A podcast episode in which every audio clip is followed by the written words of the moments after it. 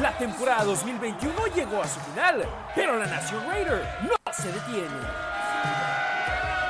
Para nosotros es más que una campaña o un juego, es un estilo de vida.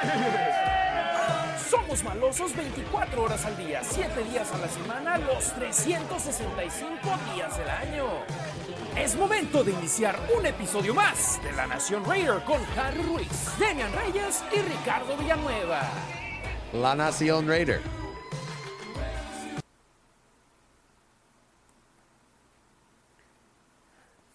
Familia de la Nación Raider, ¿cómo están? Buenas tardes, buenas noches, dependiendo de donde nos estén escuchando. Muchísimas gracias por sintonizarnos aquí en el episodio número 48 de la Nación Raider en vivo en Facebook, en Twitter, en YouTube y en Twitch. Y gracias a todos aquellos que nos escuchan de manera diferida en nuestra versión audio en Spotify, en Apple Podcast y demás plataformas donde nos escuchen nuestro programa. Su servidor y amigo Harry Ruiz les saluda con muchísimo gusto y saludo hasta la Ciudad de México a Ricardo Villanueva, que si vaya, que si tuvo unos días de viaje que parecieran, parecían una aventura de película, pero afortunadamente tuvo la manera de llegar a Las Vegas y de poder estar aquí para los días 1 y 2 del draft. Ricardo, hermano, ¿cómo estás? Buenas noches, un gustazo saludarte ahora de manera digital después de haberte saludado acá en persona hace unos días.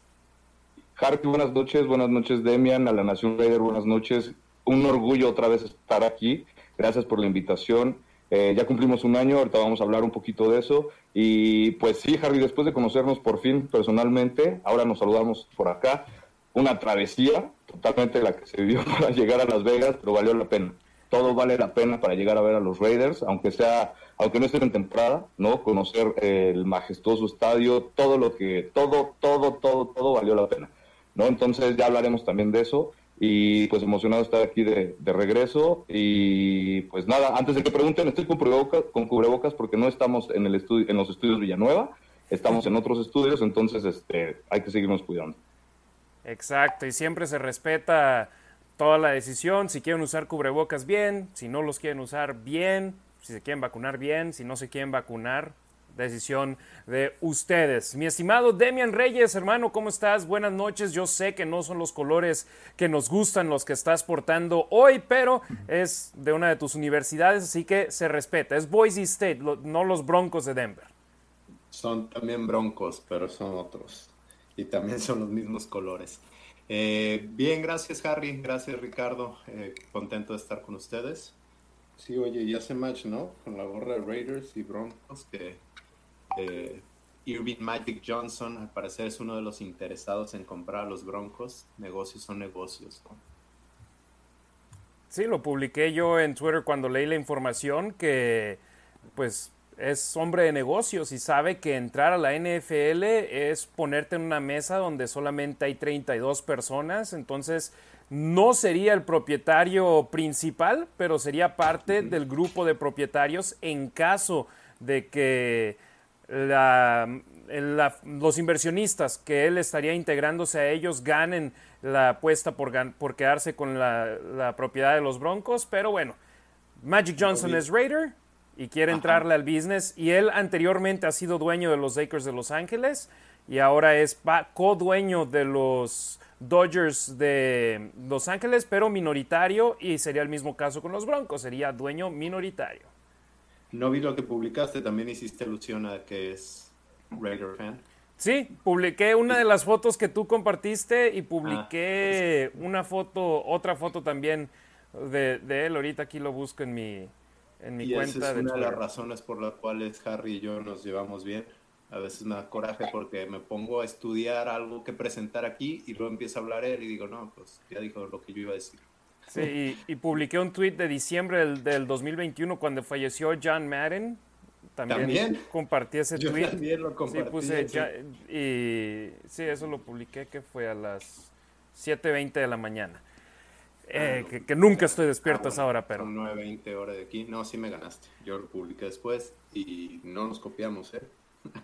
se me hace que tu audio está un poquito bajo, mi estimado Demian. Ahí sí, si te puede acercar un poco el mic, te agradeceríamos mucho. Eh, Ok. Estamos aquí en el episodio 48 para hablar de muchos temas y principalmente el draft de la NFL que se efectuó la semana pasada jueves, viernes, sábado acá en la ciudad de Las Vegas. Ricardo estuvo presente los primeros dos días. El jueves estuvimos en la fiesta del draft de los Raiders que no tuvieron selecciones, pero que de todos modos armaron una buena pachanga para aquellos que son abonados para los asientos de suites, para los asientos del área club del estadio. Y posteriormente el viernes estuvimos eh, en el área del draft eh, Ricardo en el teatro, yo gran parte en el área de los aficionados y ya cuando nos tocó el pick de los Raiders acercarnos un poco al área del teatro del draft para vivir en, primera persona a quién iban a elegir los Raiders. Fue una experiencia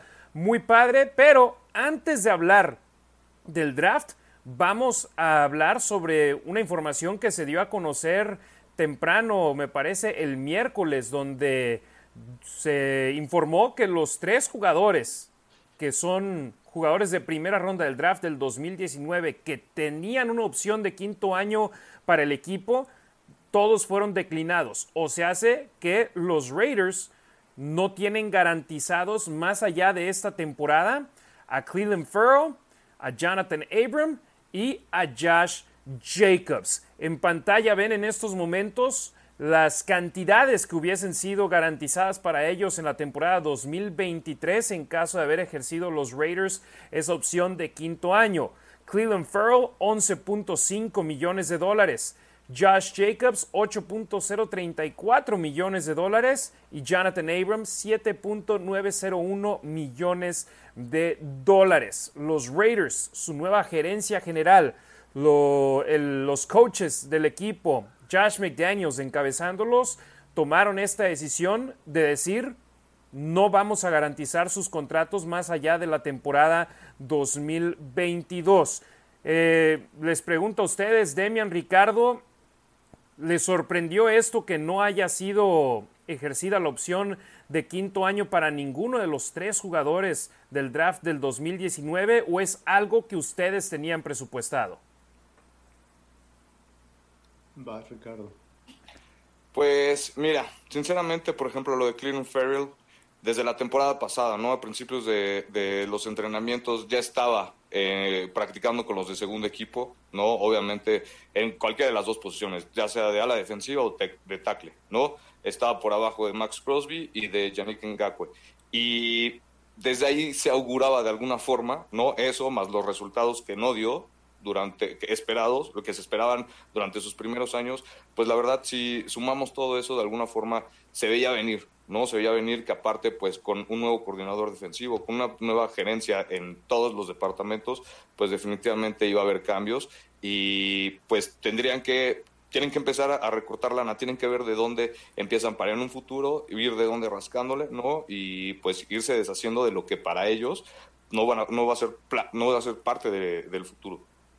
Y ojo, nada más quiero aclarar, que no hayan ejercido la opción de quinto año no significa que ya no vayan a seguir con los Raiders más allá después de la temporada 2022. Los Raiders les pueden ofrecer un nuevo contrato al finalizar la campaña, pero obviamente van a tener que pelear por ese contrato con otros equipos que también les pueden hacer ofertas, a excepción de que le pongan la etiqueta de jugador franquicia, ya sea Ferro, que lo dudo de gran manera, a Josh Jacobs, que a pesar de que es un gran jugador, la etiqueta de jugador franquicia para un corredor es mucho más alta que la cantidad que le hubiesen dado con este contrato de quinto año. O a Jonathan Abram, que sinceramente tampoco creo que le vayan a poner la etiqueta de jugador franquicia, pero no significa que ya no sean parte de los planes a futuro. Demian, eh, yo vi desde que estaba haciendo la pregunta, estabas eh, haciendo con la cabeza que no, entonces tú también opinas lo mismo, ¿no te sorprendió esta decisión? Sí, no me sorprendió. Y la, bueno, la clave en tu pregunta es si me sorprendió, no si yo le hubiera ejercido el contrato, que también, eh, eh, la opción de quinto año, que también yo creo que no se lo hubiera ejercido ninguno. Muchísima gente habla de Josh Jacobs, el valor de un corredor, eh, no sé, para mí, para mí no vale lo que en su momento creíamos que era 10 millones de dólares, al final fue de arriba de 8 millones yo creo que Josh Jacobs no lo vale y como dices, eso no quiere decir que no vaya a ser parte del equipo. Este año todos son parte del equipo si, si están dentro del roster de los 53 y, pero ya el siguiente, pues son agentes libres y Raiders puede negociar un contrato. Y a diferencia de elementos como Divo Samuel, como AJ Brown, como Terry McLaurin, que están exigiendo nuevos contratos con sus equipos a pesar de tener todavía una temporada más bajo contrato, estos tres elementos necesitan demostrarle no solo a los Raiders, sino al resto de la liga su valor. Entonces no van a tener la misma situación donde le van a decir a los coaches o a la directiva, no voy a jugar, a excepción de que tenga un contrato más allá de esta temporada garantizado. Demian. Súper clave lo que estás diciendo. Hay gente que creía que Josh Jacobs puede hacer holdout. No, no tiene, no tiene las credenciales, no tiene con qué hacer holdout. Al contrario, ahora tiene que mostrarse todos los días. Antes entrenaba, hablaba con John Gruden, le decía, yo voy a hacer mi, mi trabajo de entrenamiento fuera de aquí. Ahora, si te quieres ganar el puesto, hay cuántos corredores, siete. Hoy cortaron a Trey Ragas, pero trajeron a alguien más también ayer, eh, a uno de UTSA. UTSA. Los correcaminos. Este, ajá, de San Antonio, Texas. Es, lo que tiene que demostrar es lo que vale, y no solo para Raiders, sino si quiere seguir en la liga y si quiere tener un contrato decente. Bueno, seguramente alguien más eh, lo podría tomar, pero por un contrato bastante amigable. Sí, este año es, digamos así, su prueba para no solo los Raiders, sino el resto de los equipos de la liga para, y para él mismo, para demostrar el valor que tiene. Y a final de cuentas, los últimos partidos de la campaña fue donde mejor se vio Josh Jacobs. Él fue parte clave para que los Raiders calificaran a la postemporada, para que ganaran sus últimos cuatro partidos de la campaña regular, pero lamentablemente se necesita ser constante en esta liga para que te consideren como alguien de valor. Creo que lo es el problema es que la posición de corredor es muy devaluada en esta liga y piensan que simplemente son reciclables. Ok, hoy tenemos a Josh Jacobs, mañana tenemos a otro elemento, a Zamir White, al cual acaban de draftear y del cual hablaremos un poco más adelante. Vamos, ¿no tienen algún comentario adicional, Demian Ricardo, sobre esa situación? ¿No? Ok. Antes de continuar con lo siguiente, invitamos a todos los que nos están viendo en vivo en estos momentos en Facebook, en Twitter, o bueno, en Facebook y en YouTube, que le den like a este video. Por favor, nos ayudan de gran manera dándole like. Se extiende la publicación con más personas. El algoritmo de Facebook y de YouTube nos ayuda para que más nos puedan ver. En Facebook le agradecemos a muchos de ustedes que siempre comparten nuestros videos. Apóyenos de esa manera. Se los agradecemos mucho para poder continuar extendiendo esta comunidad de la Nación Raider. Y también en Twitch, ahí pueden seguirnos en Twitter. No tenemos toda la producción que tenemos aquí en las otras plataformas, pero aquí estamos de nueva cuenta con ustedes. Denos retweet, por favor, para poder eh, seguir con estos en vivos. Y también, por supuesto, quieren que leamos su comentario. Déjenos una donación en lanacionraider.com. Ahí dejen su comentario también y aparece en la pantalla lo que ustedes nos tengan que decir. La Raider.com diagonal tienda. Pueden comprar un artículo de La Nación Raider y les mandaremos un saludo cuando lo hagan. Así que por favor su apoyo es de gran manera, ya sea con una donación, ya sea comprando algún artículo o tan sencillo que de manera gratuita nos dejen un like en Facebook, en Twitter, en YouTube, que compartan nuestro contenido para que más y más personas nos estén viendo aquí en vivo. Eh, suscríbanse a YouTube. Ah, pues, claro, eso es lo más importante también. En YouTube, youtube.com diagonal la Nación Raider. Es muy fácil suscribirse si tienen cuenta de Gmail, de, en cualquier cuenta, nada más se meten a YouTube con esa cuenta y de ahí nos pueden, se pueden suscribir de todas las cuentas que tengan en todas. Suscríbanse, por favor.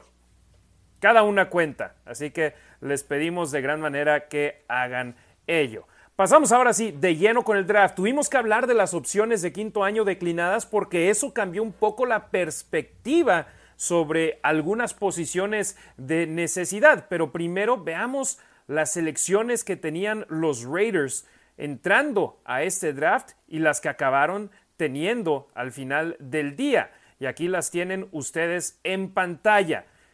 Originalmente tenían la selección 86 de tercera ronda, 126 de cuarta ronda, 164 y 165 de quinta ronda y la 227 de la séptima ronda. Demian Ricardo, de los cinco picks originales, todos los acabaron intercambiando y hasta el 126 lo enviaron a Minnesota y lo acabaron teniendo de regreso. Ahí ven los intercambios en pantalla. En un par de ellos subieron y en un par de ellos bajaron.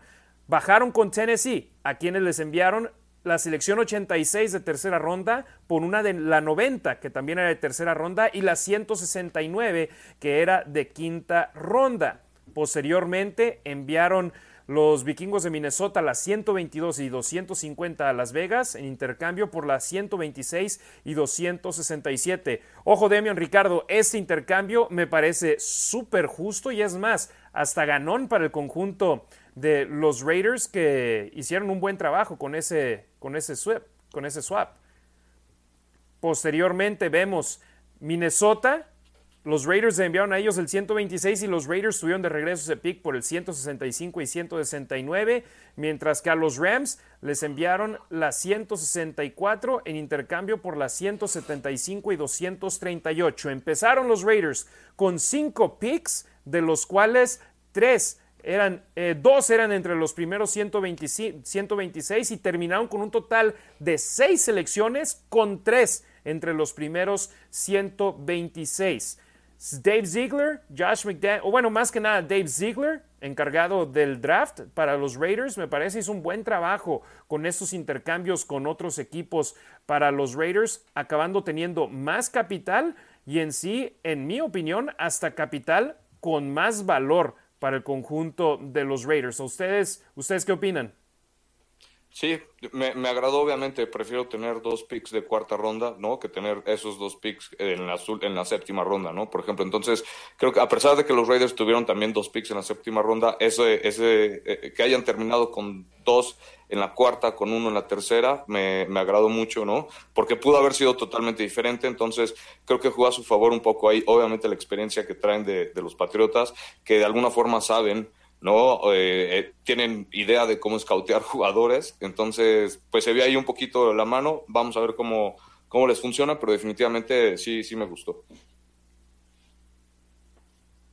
Demian. que agregar, me gusta, me gusta eh, que haya seleccionado más jugadores, que tenga más jugadores, pero hay que decirle a la gente que de todos modos los jugadores se tienen que ganar el puesto en el campo y un jugador de quinta ronda para abajo no tiene, no tiene su puesto asegurado, ni siquiera los de cuarta ronda. A ese le dan un poquito más oportunidad, quizás el primer año, pero ya quinta, sexta, séptima ronda no tiene su puesto asegurado. Sí, yo lo que siempre opino es los jugadores de las primeras tres rondas son jugadores que tienen la posibilidad de jugar rápido en la liga pero de la cuarta para abajo estás pensando en elementos que puedes desarrollar eh, a lo largo del tiempo que pueden acabar siendo proyectos a largo plazo. Y si te fijas con jugadores de los Raiders que acabaron haciendo un buen papel siendo drafteados de la cuarta ronda en adelante, Max Crosby, no fue titular de inmediato con los Raiders. En su primer año era jugador de rotación y capitalizó el estar en el campo, pero también ves al Max Crosby que draftearon los Raiders y el Max Crosby que se ganó una extensión de contrato enorme con el equipo maloso, ves el físico de ambos y son completamente diferentes los jugadores entre el Crosby del 2019 y el Crosby del 2022. ¿Por qué? Porque estuvo trabajando en el gimnasio, estuvo evolucionando como jugador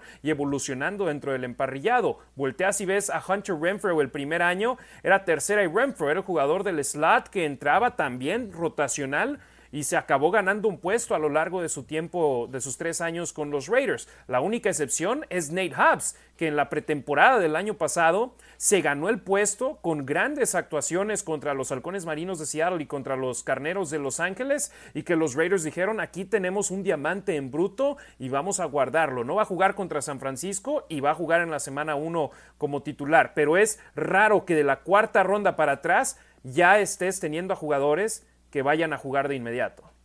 Ojo, y lo de Nate Hobbs también había una posición vacante ahí para Raiders. Quizá fue seleccionado como corner eh, exterior, que es lo que jugaba, que es lo que jugaba en college, y en el y en los entrenamientos dijeron, bueno, tenemos una posición vacante aquí y vemos que este chavo está dando, pues vamos a probarlo ahí y se quedó. No, ¿y te acuerdas a quién acabaron cortando los Raiders en la posición de esquinero durante la pretemporada? Ah, no recuerdo su nombre al que fue al Pro Bowl con los Packers. Rasul Douglas. Rasul Douglas y recibió su extensión de contrato y tuvo varias intercepciones. Temporada. Sí. Sí. sí, sí, sí. Sí, exacto. Entonces, o sea, no. Pero en mi punto de vista, los Raiders a largo plazo están en mejor posición teniendo a Nate Hobbs de lo que hubiese sido Russell Douglas. Pero bueno, ahí las elecciones que los Raiders tuvieron. Y ahora vamos a ver las posiciones de necesidad que en nuestro punto de vista los Raiders tenían entrando al draft de la temporada 2022 de la NFL y si cambiaron o no con lo que fueron las opciones de quinto año. Esta gráfica es de nuestro programa de hace un par de semanas. Dijimos, línea ofensiva, draftearon a dos dineros ofensivos. Línea defensiva, draftearon a dos dineros defensivos. Pero no escogieron linebackers, esquineros o receptores abiertos en este draft el conjunto de los Raiders. En cambio agarraron a dos corredores con sus otras dos selecciones los malosos. Pero, en mi punto de vista, la posición de corredor no era necesidad porque nosotros estábamos simplemente enfocándonos en la temporada 2022. Dave Ziegler y compañía, ellos están encargados, los de la gerencia general, los del front office, en el futuro, en el presente y el futuro de los Raiders. Los Raiders solamente tienen a Brandon Bolden, el corredor bajo contrato para la temporada 2023. Entonces, es por eso que ellos dijeron, ¿sabes qué? Si se nos presenta la oportunidad de agarrar un corredor que tenemos con una buena clasificación, vamos por él. Pero de las posiciones de necesidad, previos al draft y previos a las elecciones de lo que fue las opciones de quinto año, los Raiders acabaron ocupando dos de las cinco posiciones de necesidad en nuestra opinión. Ahora es importante decirle a la gente el por qué es bueno para Raiders seleccionar esos, esas posiciones en la séptima ronda y por qué no es tan bueno para el jugador o por qué los jugadores prefieren muchas veces no ser seleccionados. Y esto es porque al ser seleccionado te vas a ese equipo, claro, tienes una seguridad, pero al ser un drafted free agent, recibes ofertas de los equipos, pues digo, son monetarias también, pero también ves cómo están los equipos de no tienen necesidad. Entonces, si eres, si eres coreback, no te vas a ir a meter detrás de Patrick Mahomes, ¿no? O de Justin Herbert o Derek Carr. Pero si, si eres, pero a lo mejor te puedes ir a meter detrás de Mariota porque no sabes si, si vas a tener una oportunidad. O por ejemplo, prefieren los jugadores no ser seleccionados y seleccionar el equipo con el que quieren estar. Hasta el propio jugador de UTSA, el corredor que los Raiders acaban de firmar ayer, uno dice, mira, se viene a meter a un cuarto de corredores donde ya había siete corredores, es el octavo, ¿qué está pensando? Y acaban cortando a Trey Regis y de todas maneras, tal vez esté viendo y diga, Josh Jacobs y Kenyon Drake no van a jugar en la pretemporada, eh, Bolden tal vez juegue, pero muy poco. ¿Y qué sucedió con los Raiders el año pasado? En la pretemporada jugaron con tres, cuatro corredores que eran de los suplentes. Y con ese video que puedes tener en la pretemporada, puedes acabar obteniendo una oportunidad en otro equipo. Entonces, muy, muy buena razón ahí, mi estimado Demian. Pero bueno, de las posiciones de necesidad que teníamos nosotros hace un par de semanas, cubrieron dos: línea ofensiva y línea defensiva. Que a final de cuentas, así es como vemos a los equipos desarrollarse, ¿no? Desde los trenches, desde el centro de, la, de donde, desde donde inician las jugadas, desde las líneas. Y pasamos a ver precisamente a qué jugadores los Raiders acabaron seleccionando, no sin antes mandarle saludos rápidamente a aquellos hermanos y hermanas de la Raider Nation que nos están sintonizando en vivo. Saludos Pepe Sant, Diego López Martínez, Dead Soccer Elmo, Ricardo Arrona, Miguel de León, Anabel Lara, saludos a toda la banda del Wrecking Crew en Chihuahua, César Tejeda hasta Guadalajara, Roberto Fernández hasta Totonilco, Totonilco, el Alto Jalisco, Julio González a Parral, Héctor Montoya Berrio hasta Bogotá, Colombia. César Tejeda, ya lo mencionamos, Guadalajara, Ingui Hernández en Chihuahua, Capital, saludos. Marco Álvarez, gracias por siempre sintonizarnos. Ignacio Sáenz Varela, Monterrey. Ricardo Delgado Padilla, gracias por estarnos viendo en vivo. Eh, Antonio Valdés, hasta la Ciudad de México. Jair Monroe, carnalito, un abrazote. Gracias, gracias por siempre estar aquí al pendiente. Live Fox en la Sultana del Norte. Mon Janes de Villanueva, y saludos, mándenme saludos. Saludo especial a Harry, que se portó de 10 con nosotros allá. Y dice, besos a Rasgit, qué aventura. Gracias, Mon, un gustazo conocerte. Un beso a mi esposa y sí, la verdad de reconocerse, ¿eh? tantito un paréntesis, la verdad Harry, muchísimas gracias por tus atenciones. Este, el mejor anfitrión y la verdad es que aparte a Harry, eso también mención honorífica, lo conocen de fuimos al tour del estadio y lo conoce toda la gente del estadio, fuimos a la fiesta de los Raiders y todo todo mundo en la fiesta lo conocía, entonces pues imagínense, ¿no? El, el trato que nos dieron viéndonos que nos estábamos codeando ahí con, con Harry Ruiz, ¿no? pero ¿por qué lo conocen? ¿Mande? Pero ¿por qué lo conocen? Lo conocen por buena onda y por choteador. Luego hay banda que quiere, dice, ay, es que a mí me gustaría. No, tienes que pues. chambearle y tienes que ser buena persona y se van dando las cosas. Es correcto. Le echamos ganas, pero no, siempre un gustazo recibirlos por acá, Ricardo, Demian, o sea, al buen Demian, el, nuestro hermanito Gabo, al que le mandamos un abrazote a él, a, Evaristo, a toda su familia en la Ciudad de México, los tenemos en nuestras oraciones, eh, compartimos nuestros, nuestras oraciones por el fallecimiento de su mamá, que tuvimos el gustazo de conocerla en la Ciudad de México cuando los Raiders jugaron allá. Eh, un abrazote, Gabo. Gabo. cuando estuve en, Las Vegas, fuimos a comer. También. su mamá. Sí, le mandamos un abrazo a él, a Evaristo, a Brenda, a toda la familia Gómez. Estamos compartiendo el luto con, con ustedes, pero hablé de Gabo, ¿por qué? Porque también Gabo, cada vez que viene alguien, es un anfitrión no de lujo, sino lo que le sigue. Increíble, nuestro hermano Gabo, al que le mandamos un abrazote. Y así como pude conocer a Ricardo esa semana pasada y a Demian la semana pasada, también Harley de Raiders Costa Rica, lo conocimos acá en uno de los partidos que jugaron los Raiders. Si vienen a Las Vegas, simplemente díganme y ahí nos ponemos de acuerdo para saludarnos durante el tailgate. Eh, Amilcar Ayala, saludos desde El Salvador. Saludos a toda la banda en, El Salvador. Saludos. Martín Ontiveros hasta Tijuana. Ignacio Sainz Varela. Eh, Alexa Lima. Dice felicidades por el aniversario. Muchísimas gracias, Alexa. Siempre, siempre al pendiente de nosotros. Juan López. Saludos muchachos, gracias. Carlos Quintana, saludos desde la Ciudad de México. Carlos Sosa, se escucha muy bajo Demian, dice, yo sé. Yo también opino lo mismo, ahí estamos intentando arreglarle. Ándele. Ahí está. Perfecto, dice, ya me acerca, no se puede poner el micrófono. Si no me pongo a gritar. A, despertar a todos en la casa, Demian. Em, Andrea Aguilar, buenas noches familia Chivas, Raiderísima, un abrazote. Saludos. Hasta Cancún. Eh, Edgar Hernández, saludos, Nación Raider. Norberto Valdivia Gutiérrez dice que nos extrañaba. Nosotros también los extrañábamos, pero la semana pasada muy afuera, ni podíamos mandar mensajes de texto estando ahí en el teatro del draft. Ricardo puede ser testigo. Las llamadas no salían, había demasiada gente. Imagínense si, hubiésemos, si hubiéramos intentado salir en vivo desde allá completamente imposible, pero aquí ya estamos de regreso con ustedes. Xiomara Martínez Montiel hasta Ensenada, California, un abrazo. Anti-Brajo 9123 en Twitch nos está viendo en vivo, gracias. Vic Mike hasta el Estado de México. Francisco Parada López hasta Puerto Vallarta.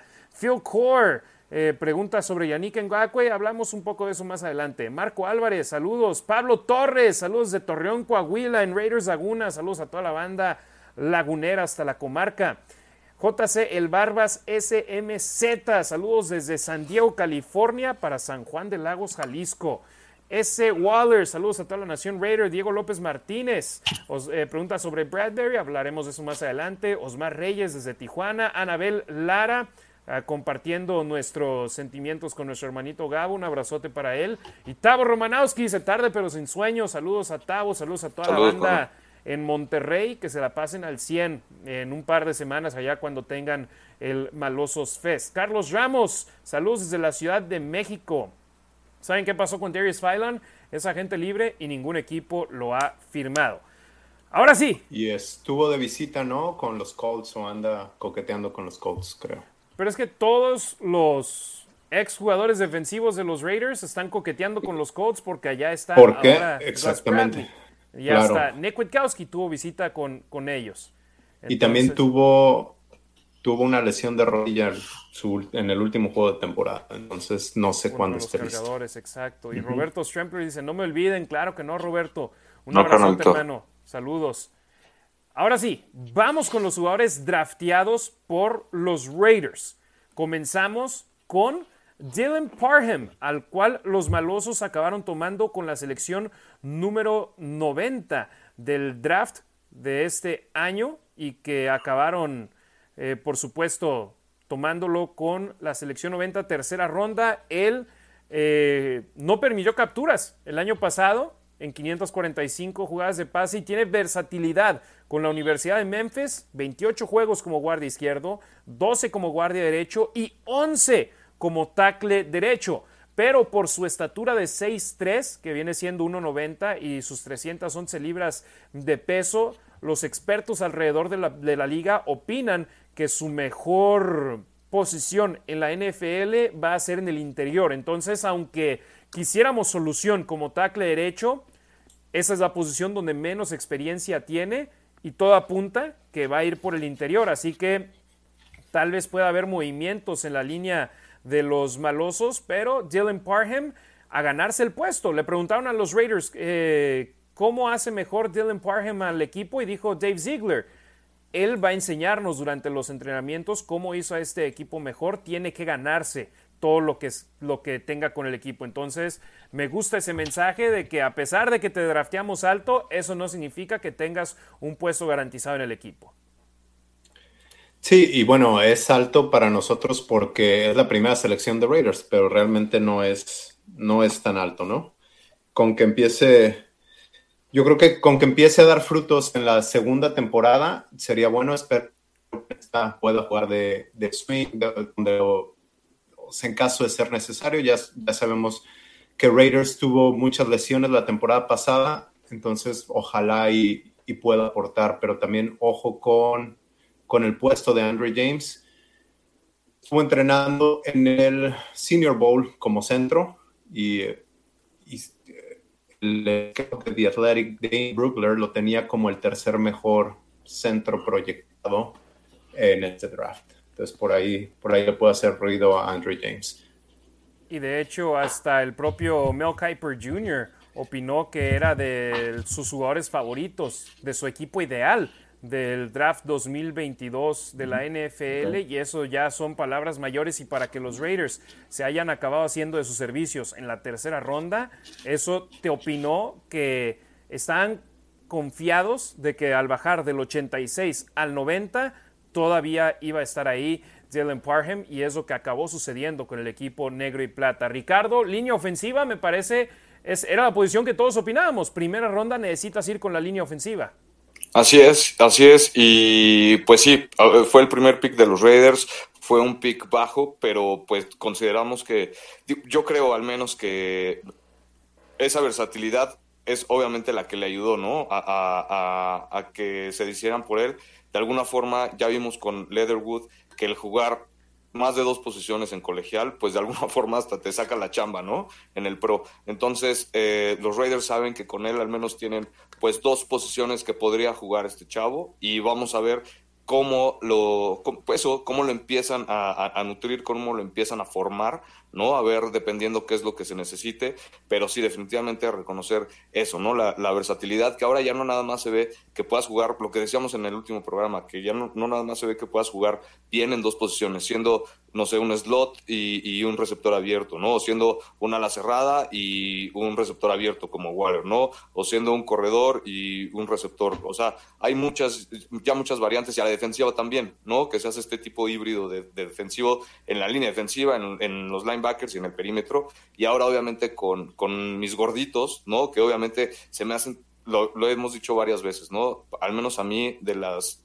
posiciones eh, que se necesita más inteligencia y para aprenderte además mm, las asignaciones de más de dos posiciones en la línea ofensiva, híjole, es algo, la verdad, de reconocer cuando tienes que, cuando estás tan metido en lo que, en lo que, en el tipo de jugadas, ¿no? En el tipo de esquema que tienes que, que, reconocer tanto a la defensiva como lo que tú estás jugando. Entonces creo que, que, que hayan traído a este tipo de jugador con híbrido, ¿no? De alguna forma, o, con más flexibilidad, más movilidad, pues le va a funcionar muchísimo en un futuro, ¿no? Entonces, si puede llegar, dar resultados en el segundo año, como decía Demian, pues obviamente excelente. Y como lo mencionamos, eh, Alex Leatherwood también llegó prácticamente habiendo jugado las cuatro, cuatro, de las cinco posiciones de la línea ofensiva el año pasado. ¿Y qué pasó? No funcionó como tackle derecho, lo enviaron al interior como guardia derecho. Con el caso de Parham, hasta podemos acabar pensando que lo puedan poner como guardia izquierdo y poner a Denzel Good como tackle derecho, que fue una posición que jugó cuando Trent Brown estuvo lesionado en la temporada 2020, pero es simplemente son opciones. El minicampamento de novatos viene pronto y ahí empezarán los Raiders a no solamente ver el video de él, sino también ya verlo en persona y empezar a poder tomar decisiones de dónde quieres a este jugador históricamente los equipos de Josh McDaniels y de los Patriots han usado a jugadores en la línea ofensiva que tienen mucha versatilidad y eso lo demuestran con Dylan Parham y con la otra selección, la de séptima ronda, ya hablaremos de ello. Pero si están buscando gente que tenga, que tenga versatilidad. Ahorita hablabas de, de Leatherwood, quizás quedarse de right guard, de, de guard del lado derecho. Hay un video de Danny Manyweather quien es el gurú de los linieros ofensivos, le preguntan específicamente que si ha corregido los errores que tenía eh, Leatherwood y él retuitea contestando con un video de Alex Leatherwood trabajando como posición de tackle derecho. O sea, el trabajo de pies que hace en ese video es de, de posición de tackle derecho. Y en, la, y en la respuesta dice algo relacionado con mientras se queda en una posición o algo así como que enfocándose a una posición. Pues a mí me invita a pensar que lo quieren probar de tackle derecho y le quieren dar la oportunidad de tackle derecho.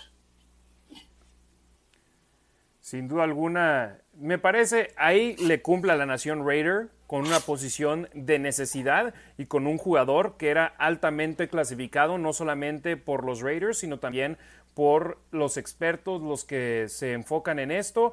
Eh, nosotros lo hemos dicho antes, nosotros no somos expertos de los sábados, es más, ni de los domingos, simplemente venimos a dar nuestras opciones, pero si no lo somos en domingos, menos en sábado, que es donde nos enfocamos nosotros. Entonces, ahí para los Raiders, sabíamos, la línea ofensiva necesitaba apoyo y ahí llega con Dylan Parham, que lo más probable es que este primer año sea un jugador rotacional y que esperemos que cuando se le necesite pueda cumplirle al equipo y que se gane su puesto con el conjunto negro y plata. Demian. Una de las cosas que dicen eh, los scouts, además de su versatilidad, tiene mucha fuerza en las piernas, su centro de gravedad es bajo, pero muy importante, que es muy inteligente. Es por eso que lo proyectan como centro, que pueda llamar las protecciones y organizar la línea ofensiva. Que a final de cuentas el centro es el capitán de la línea ofensiva y es el que está apuntando precisamente de dónde ve que vengan los blitz y es que el quarterback no lo analiza antes. No nos sorprendió que se fueran con la línea ofensiva en la tercera ronda con su primer pick los Raiders. Lo que sí nos llamó la atención y de gran manera es que los Raiders con su primera selección de lo que fue la siguiente ronda la cuarta ronda se acabaron yendo con un corredor. Y aquí lo ve usted en pantalla. Zamir White. De hecho, acabaron haciendo un intercambio para arriba para ir a agarrarlo con Minnesota. Les acabaron mandando a Minnesota las elecciones número 126 y 227 por la 122 y la 250 para ir por este jugador. Samir White de la Universidad de Georgia fue líder corredor de los Bulldogs las últimas dos campañas. Y ojo con esto, tuvo lesiones temprano durante su carrera colegial y en preparatoria. Y es por eso que observamos estos datos. 37 juegos, 382 acarreos son números bajos para un corredor en el nivel colegial, pero eso es positivo para los Raiders. ¿Por qué? porque no viene tan desgastado en comparación a otros corredores. De hecho, aquí tengo el dato, tiene la cuarta menor cantidad de acarreos entre los primeros siete corredores drafteados este año y es positivo para los Raiders. Una de esas lesiones que tuvo eh, White fue rotura de ligamentos en su rodilla derecha durante su último juego en el nivel de preparatorias y a pesar de ello los Bulldogs de Georgia dijeron lo queremos. El coach de Georgia, Kirby Smart, en aquel entonces dijo sigue la oferta en pie aunque haya tenido la rotura de ligamentos porque es un talento de 5 estrellas pero tiene un carácter de 10 estrellas. Esa declaración me gusta mucho porque significa que no solo viene un jugador de buena calidad, sino también alguien que es una buena persona, que es alguien que le puede venir a proveer a los Raiders dentro del vestidor algo que eleve al equipo. Sí, totalmente de acuerdo. Es una situación similar a la de Josh Jacobs cuando llegó, ¿no? Que dividía el backfield con, que no era el corredor número uno, ¿no? Sino que dividía el backfield. Eso a mí fue lo que también me gustó en su momento de Josh Jacobs, que justo eso, no llegaba tan eh, ya tan mal, ¿no? O, tan machacado de, del colegial. Entonces, me gusta mucho que, que, Samir White venga de esa misma forma, que tenga más tamaño, ¿no? He leído que, que es un jugador más explosivo, ¿no? Que definitivamente es más agresivo, más violento de alguna forma. Y pues hay que ver para el tipo de, de, esquema ofensivo que trae en mente Josh McDaniels, que ahorita pues sinceramente yo no se los puedo decir, pero que definitivamente creo ¿no? Creemos que va a involucrar mucho a los corredores. Me parece interesante cómo, cómo lo va a usar. Se espera que, que se use nada más a lo mejor en las primeras, segundas oportunidades, no tanto en tercera, porque pues no cacha el chavo, ¿no? Eso fue lo que le falló en colegial, pero pues a ver, no sé, a ver qué, qué plan tiene, tiene McDaniels. Ahí te voy a corregir un poquito, no es que no cache, sino que fue poco utilizado. De, esa manera, lo que pasa también con Georgia es que tienen un muy buen backfield. El otro corredor, no me acuerdo su nombre, se fue antes que, antes que Samir el hermano de Cook. Ajá. Sí, y él tuvo todavía menos actividad. En dos años, 224 acarreos. ¿Por qué? Por la rotación. Exactamente. A ver, es, este, ya lo mencionaba Harry, eh, fue reclutado con cinco estrellas, fue el playback número uno de la nación en 2018, viniendo de preparatoria, el jugador número nueve de toda la clase del 2018 y el número uno de Carolina del Norte. También eh, mencionaba la lesión en su rodilla derecha, me parece, en preparatoria, después ya en Georgia tuvo la misma lesión en la otra rodilla, pero iniciando su carrera en, en, la universidad. Entonces ya tiene un tiempo relativamente sano. También hablabas de cómo te refirió el coach de Samir White y les compartí un hilo en mi Twitter, que estaba fallando Twitter, nada más salió el primero, eh, pero ahí está tuvo algunos problemas cuando nació. De hecho, los doctores no le daban muchas semanas de, vida. Tenía paladar hendido. Fue prematuro, eh, ¿no? Siete meses, creo. Fue prematuro, paladar hendido, labio leporino, eh, problemas en los riñones. Y pues es un niño que, o es un joven que ha luchado toda su vida hasta llegar a, donde está. Entonces creo que también tiene, tiene una, buena, una buena mentalidad. Y además ya está graduado. Raiders seleccionó varios jugadores ya graduados, ¿eh? que esto creo yo que también te habla de su personalidad y, y dónde tienen la cabeza. Sí, y esto de jugadores graduados vino también con el caso de la temporada COVID, donde muchos jugadores recibieron un año extra de elegibilidad y, uno, y algunos de los Raiders lo aprovecharon para continuar en la escuela. Zamir White, eh, su mamá estaba embarazada de él cuando ella tenía 14 años de edad. Y el doctor le recomendó a la mamá de Zamir que lo abortara. Creo que a los seis meses le recomendó que lo abortara. Y la abuelita de Zamir White dijo, no, lo vas a tener. Y ahora, fíjense, contra todos los pronósticos, está ahora como jugador en la NFL Zamir White. Él fue la primera selección de cuarta ronda de los Raiders, que entraron al draft solamente con dos selecciones dentro de las primeras 126 del draft y acabaron eligiendo a tres jugadores entre los primeros 126 picks del draft porque acabaron recuperando el pick 126 de Minnesota y además la selección eh, al enviar las 165 y 169 de la quinta ronda. Entonces sacrificaron dos quintas por una cuarta y con esa cuarta selección acabaron tomando a este jugador que usted ve en pantalla, Neil Farrell Jr. de la Universidad Estatal de Louisiana, mejor conocido por supuesto como LSU. 6'4 de estatura, 1'93 en cuanto a metros, 320 libras. Y aquí algunas de sus características, su velocidad y fuerza da problemas a los linieros ofensivos de sus rivales y no impresionó durante el combine de la NFL, pero su video durante los partidos llenó mucho el ojo. Y eso a veces sucede, Demian Ricardo, jugadores que durante entrenamientos, que durante eventos como el combine, no te generan los resultados que desearías ver pero ves el tape y sobre todo para un jugador como Farrell que jugó en una, eh, en una conferencia de élite en la NFL, que es prácticamente las fuerzas básicas de la NFL, el SEC, ver resultados positivos y es un jugador que quieres traer a tu equipo.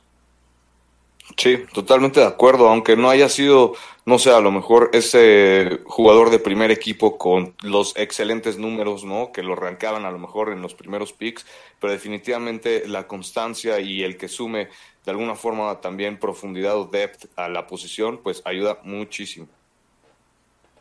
Decía Billy Williams de Tape Don't Lie que vio el juego de LSU contra Alabama y que no había una mala jugada de Farrell. En todas estaba causando daño atrás y estaba siendo disruptivo. Creo que Raiders tenía mucha necesidad para el esquema defensivo de Patrick Graham en traer tackles y creo que Neil Farrell puede jugar detrás de Jonathan Hankins y eventualmente sentarlo. O creo que el contrato de Jonathan Hankins es solo por un año, ¿no? Y sí, es, es un Jonathan Hankins eh, mejor puede que, que tengamos tackle para rato. Exacto, y eso Estaba, para, lo que quieres este tipo de jugadores, para desarrollarlos.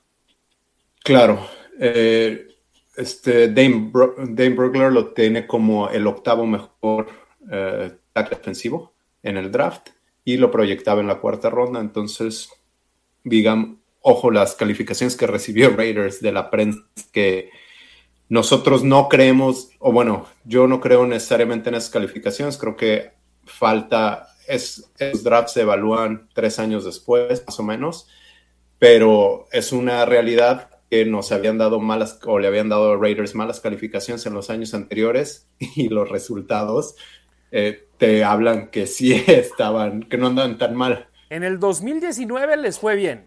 Y ese año, cuando sucedió el draft, no les dieron buena calificación. Y ahora, después de evaluarlos tres años después, les dieron una buena calificación. Pero ves y depende de cómo se evalúes, ¿no? Y 2021 y sí se merecían esas malas calificaciones en gran parte. Y, y depende de cómo los evalúes, porque estamos hablando de estas tres primeras selecciones que no van a recibir extensión de contrato, pero también tienes jugadores de selecciones más bajas que están jugando. Entonces, también estamos viendo hace unos programas, lo mencionamos aquí, el Athletic y creo que otros, otros medios calificaron ese draft y tenían a Raiders como el del mejor draft en cuanto a producción. Y también porque tanta producción por todos los jugadores seleccionados y porque en gran parte también. Claro, y también porque a lo mejor no tenías jugadores buenos arriba de ellos, entonces tuvieron que jugar y al final de cuentas pues les cuentan como reps. Exacto. Entonces, Neil Farrell Jr., ojo con esto. Tanto Zamir White como Neil Farrell Jr., los Raiders hicieron trade up, hicieron intercambios para arriba para ir a escoger a estos jugadores. Entonces, no me sorprendería que se convirtieran en personas, en jugadores que contribuyan al equipo. No estoy diciendo que en la semana 1, pero que sí, al final de la campaña acaben siendo elementos que uno vea y diga, este jugador va a ser jugador de los Raiders a largo plazo y nos va a acabar dando buenos resultados con este equipo. La gerencia general, encabezada por Dave Ziegler, los scouts del equipo, tenían la mirada puesta en estos jugadores y acabaron siendo agresivos, yendo por ellos sin sacrificar mucho capital. Y son los únicos dos jugadores por los cuales los Raiders hicieron trade up en ese draft. Samir White en la cuarta ronda, pick 122, y Neil Farrell Cuarta ronda también, selección número 126. Pasamos, ahora les parece, a la quinta ronda donde hay un jugador que llama mucho la atención, que ha ganado muchos halagos el conjunto de los Raiders por haberlo tomado en este draft. Y es este jugador que ven en pantalla, tackle defensivo, Matthew Butler, al cual los Raiders tomaron con el pick 175. 6'4 de estatura, 1'93 en cuanto a metros, 295 libras. Su presión interior contra mariscales de campo es su fortaleza, o sea, en jugadas de pass rush, donde quieres llegarle al quarterback cuando tiene el balón en sus manos. Jugó cinco temporadas en la Universidad de Tennessee. Él fue uno de los jugadores que capitalizó en esta campaña COVID, donde los jugadores en el nivel de la NCAA tuvieron un año extra de elegibilidad de así elegirlo ellos. Y nueve juegos entre sus primeros dos años, pero tuvo 35 en sus últimos tres. Es de esos jugadores que Demian ya hablabas, son experimentados, han estado en el nivel colegial y Tennessee también no es uno de los mejores equipos en la conferencia SEC, pero a final de cuentas te toca jugar contra los big boys, contra los mejores equipos en toda la nación y esa experiencia definitivamente le ayudará de gran manera cuando empiece su carrera en la NFL. Sí, fíjate, me gustó que el eh, temporadón que tuvo, la última temporada, ¿no? La verdad es que eso le ayudó muchísimo para de alguna forma ir subiendo posiciones en el draft, aunque no fue obviamente el mejor jugador defensivo rankeado, pero esa última temporada le ayudó muchísimo a subir en, en al menos con algunos scouts, ¿no? De tener de cerrar la temporada del 2020 con tres tacleadas para pérdida de balón, cerró el 2021 con 8.5 de dos sacks que tuvo nada más en el 2020, la última la temporada pasada, tuvo cinco sacks para 25 yardas, eh, para pérdida de 25 yardas, ¿no? Entonces, cerró bien, ¿no? De buen tamaño. Creo que igual puede aportar ahí muchísima, al menos muchísima presión para que se pongan a trabajar los demás líneas defensivos, ¿no? Generar competencia y pues tener profundidad igual en la posición que se necesita, ¿no? Que fue obviamente un, talón de Aquiles ahí, el, los líneas defensivos eh, de, de la parte interior de la línea defensiva y pues hay que mejorar la posición, atacarla y pues la reforzaron, parece que, bien, ¿no? No sé, Demian, ¿qué opines?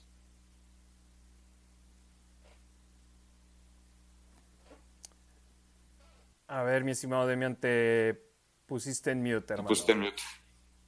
Perdón, fue capitán del equipo eh, estaba debajo, de, por Dane Burglar, lo, calificó justo debajo de Farrell como el noveno mejor tackle defensivo. Recordamos, el 8 era, era Farrell. También la calificación de cuarta, quinta ronda. Y me parece curioso que dice que una de sus debilidades es que, eh, que su poder está en el esfuerzo y no necesariamente en los detalles. Ahora, esto recordemos, ¿le recuerda a alguien? Que aquí lo calificaban de misma Max Crosby, también más o menos en las mismas rondas, y decían que era todo esfuerzo y no necesariamente técnica. Pero eso te dice que tiene oportunidad de crecer, le puedes trabajar. Ese esfuerzo lo trabajas con mejor técnica y tiene oportunidad de crecer. Me parece buena, buena adición a la línea defensiva que tenía muchos tollos. Sin duda alguna, y lo mencionamos, era un área de necesidad para los Raiders en ese draft 2022 y con este pick ya los Raiders estaban eh, ocupando su segundo liniero defensivo y lo hicieron con la selección 175 con dos de sus tres picks de entre la cuarta y quinta ronda los Raiders haciendo una buena labor y Butler otro jugador que fue escogido por Mel Kiper Jr. a su equipo ideal del draft 2022 de los que vio en el combine de este año. Entonces, si a Kuiper le llenó el ojo, esperemos y sea un buen augurio para el conjunto de los Raiders y es otro elemento que podríamos estar viendo pronto en acción, sobre todo volteando a ver la posición de linieros defensivos, donde bajo contrato para el próximo año, si consideramos a la defensiva y tackle defensivo, las dos posiciones, los Raiders tendrían bajo contrato a Crosby, a Malcolm Coons a Bilal Nichols, que firmó por dos años, además de estos dos novatos, Farrell Jr. y Butler. Esto dependiendo de cómo tomes a, Chandler Jones, que en sí es linebacker exterior, pero también puede jugar como ala defensiva. Entonces, insistimos, no solamente están viendo para este año los Raiders al draftear, sino también para el futuro del equipo. ¿Les parece si pasamos a la séptima ronda, Demian Ricardo? Vamos.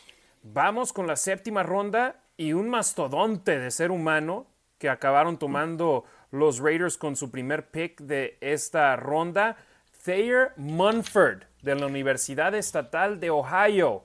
Equipo ideal 2021 por el American Football Coaches Association, elegido como All-American, titular por cuatro años donde estuvo como titular 45 veces en 58 partidos.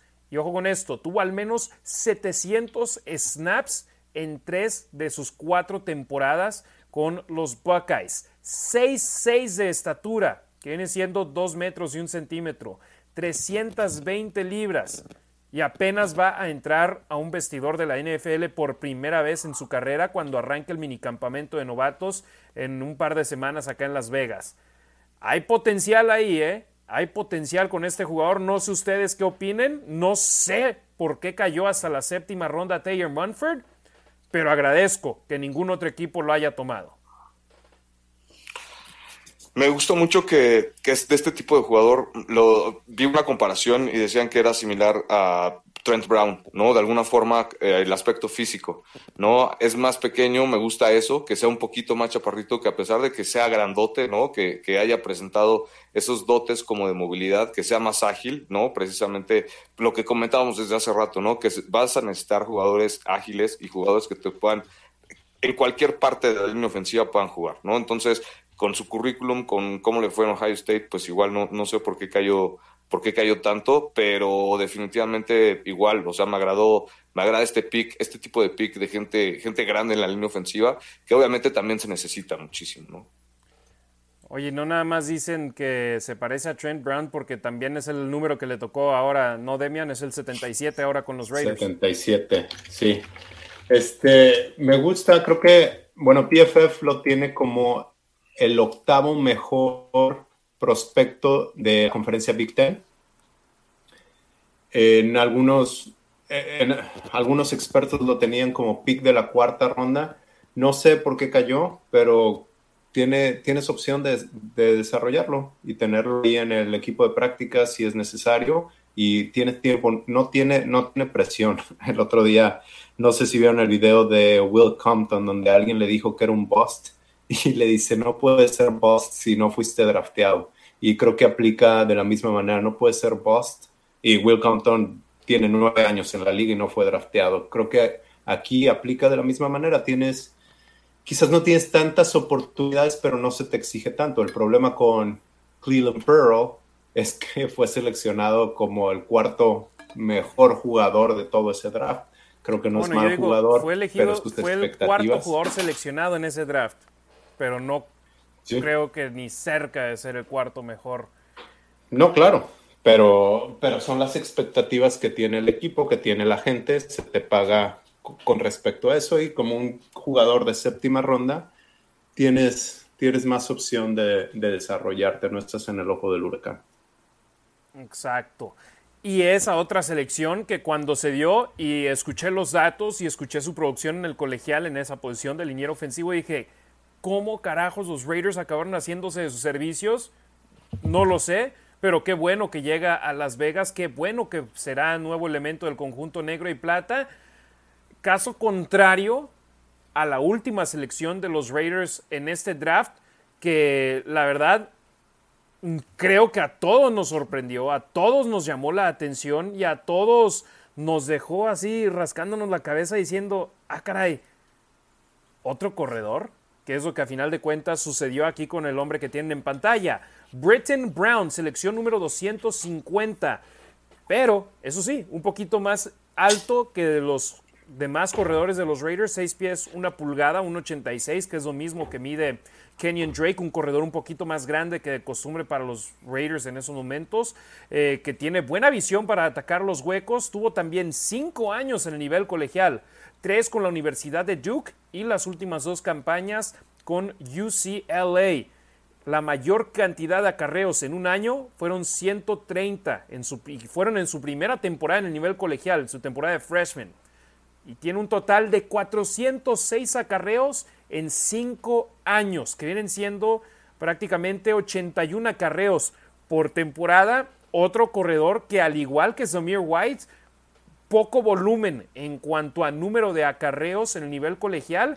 Y esos son el tipo de cuerpos que quieres, que te puedan durar más. Si traes a un corredor que en el colegial fue el caballo de batalla de la universidad y que sí tuvo grandes estadísticas, pero llega al, al NFL con bastantes millas en sus piernas, bastantes kilómetros recorridos en sus piernas y demasiados golpes tomados, te pueda durar menos. Acá en el caso tanto de Zamir White como de Britton Brown, tuvieron menos número de acarreos que la mayoría de los prospectos.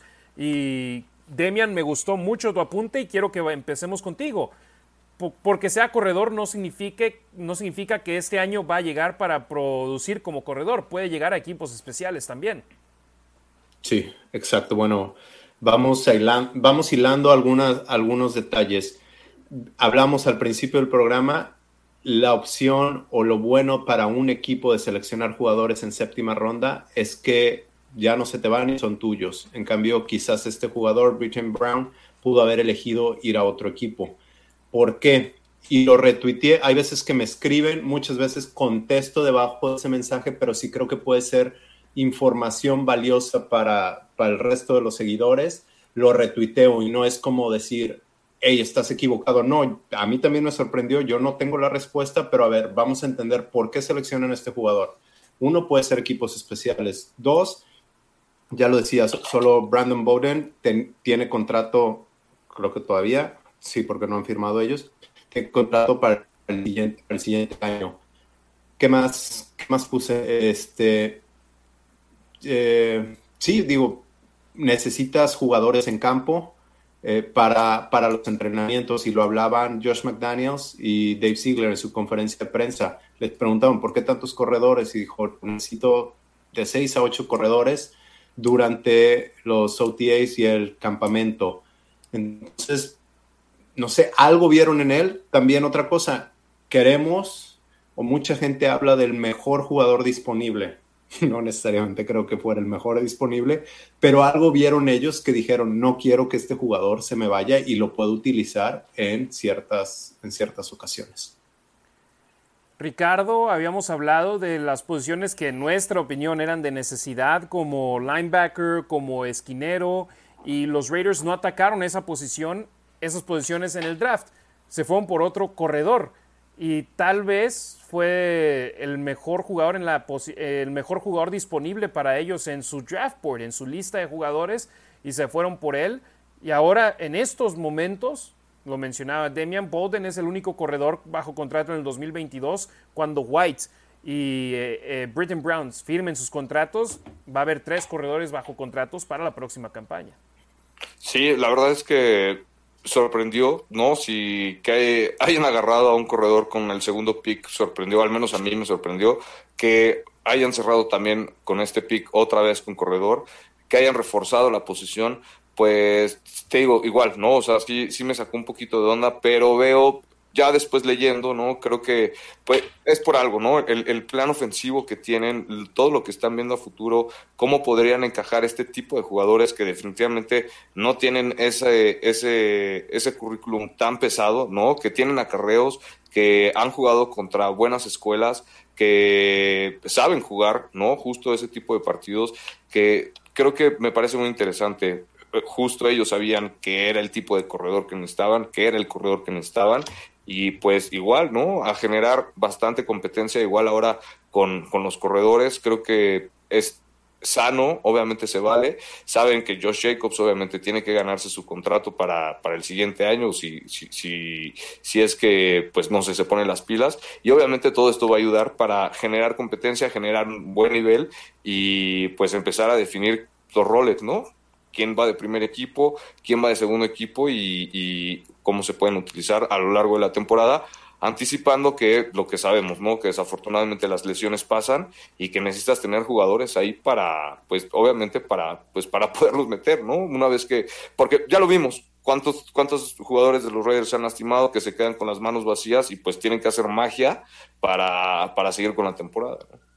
Sí, es el denominado running back by committee, el cuerpo de corredores por comité.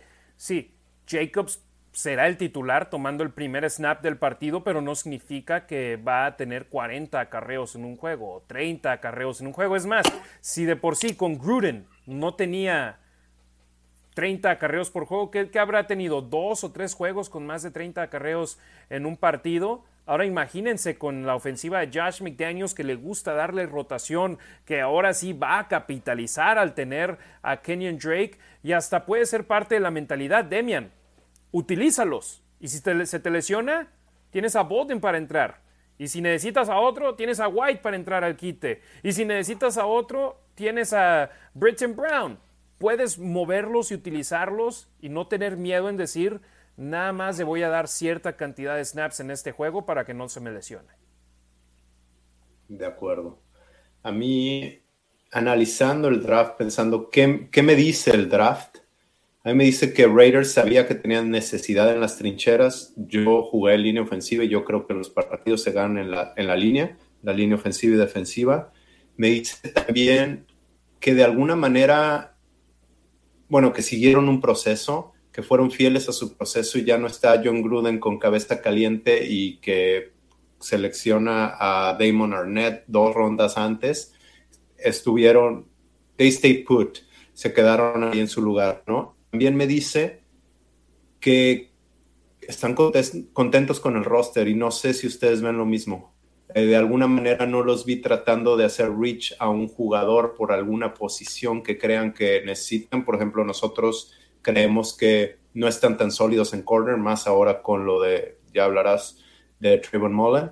Eh, pero nosotros veíamos necesidad en cornerback, quizás un safety, quizás un linebacker.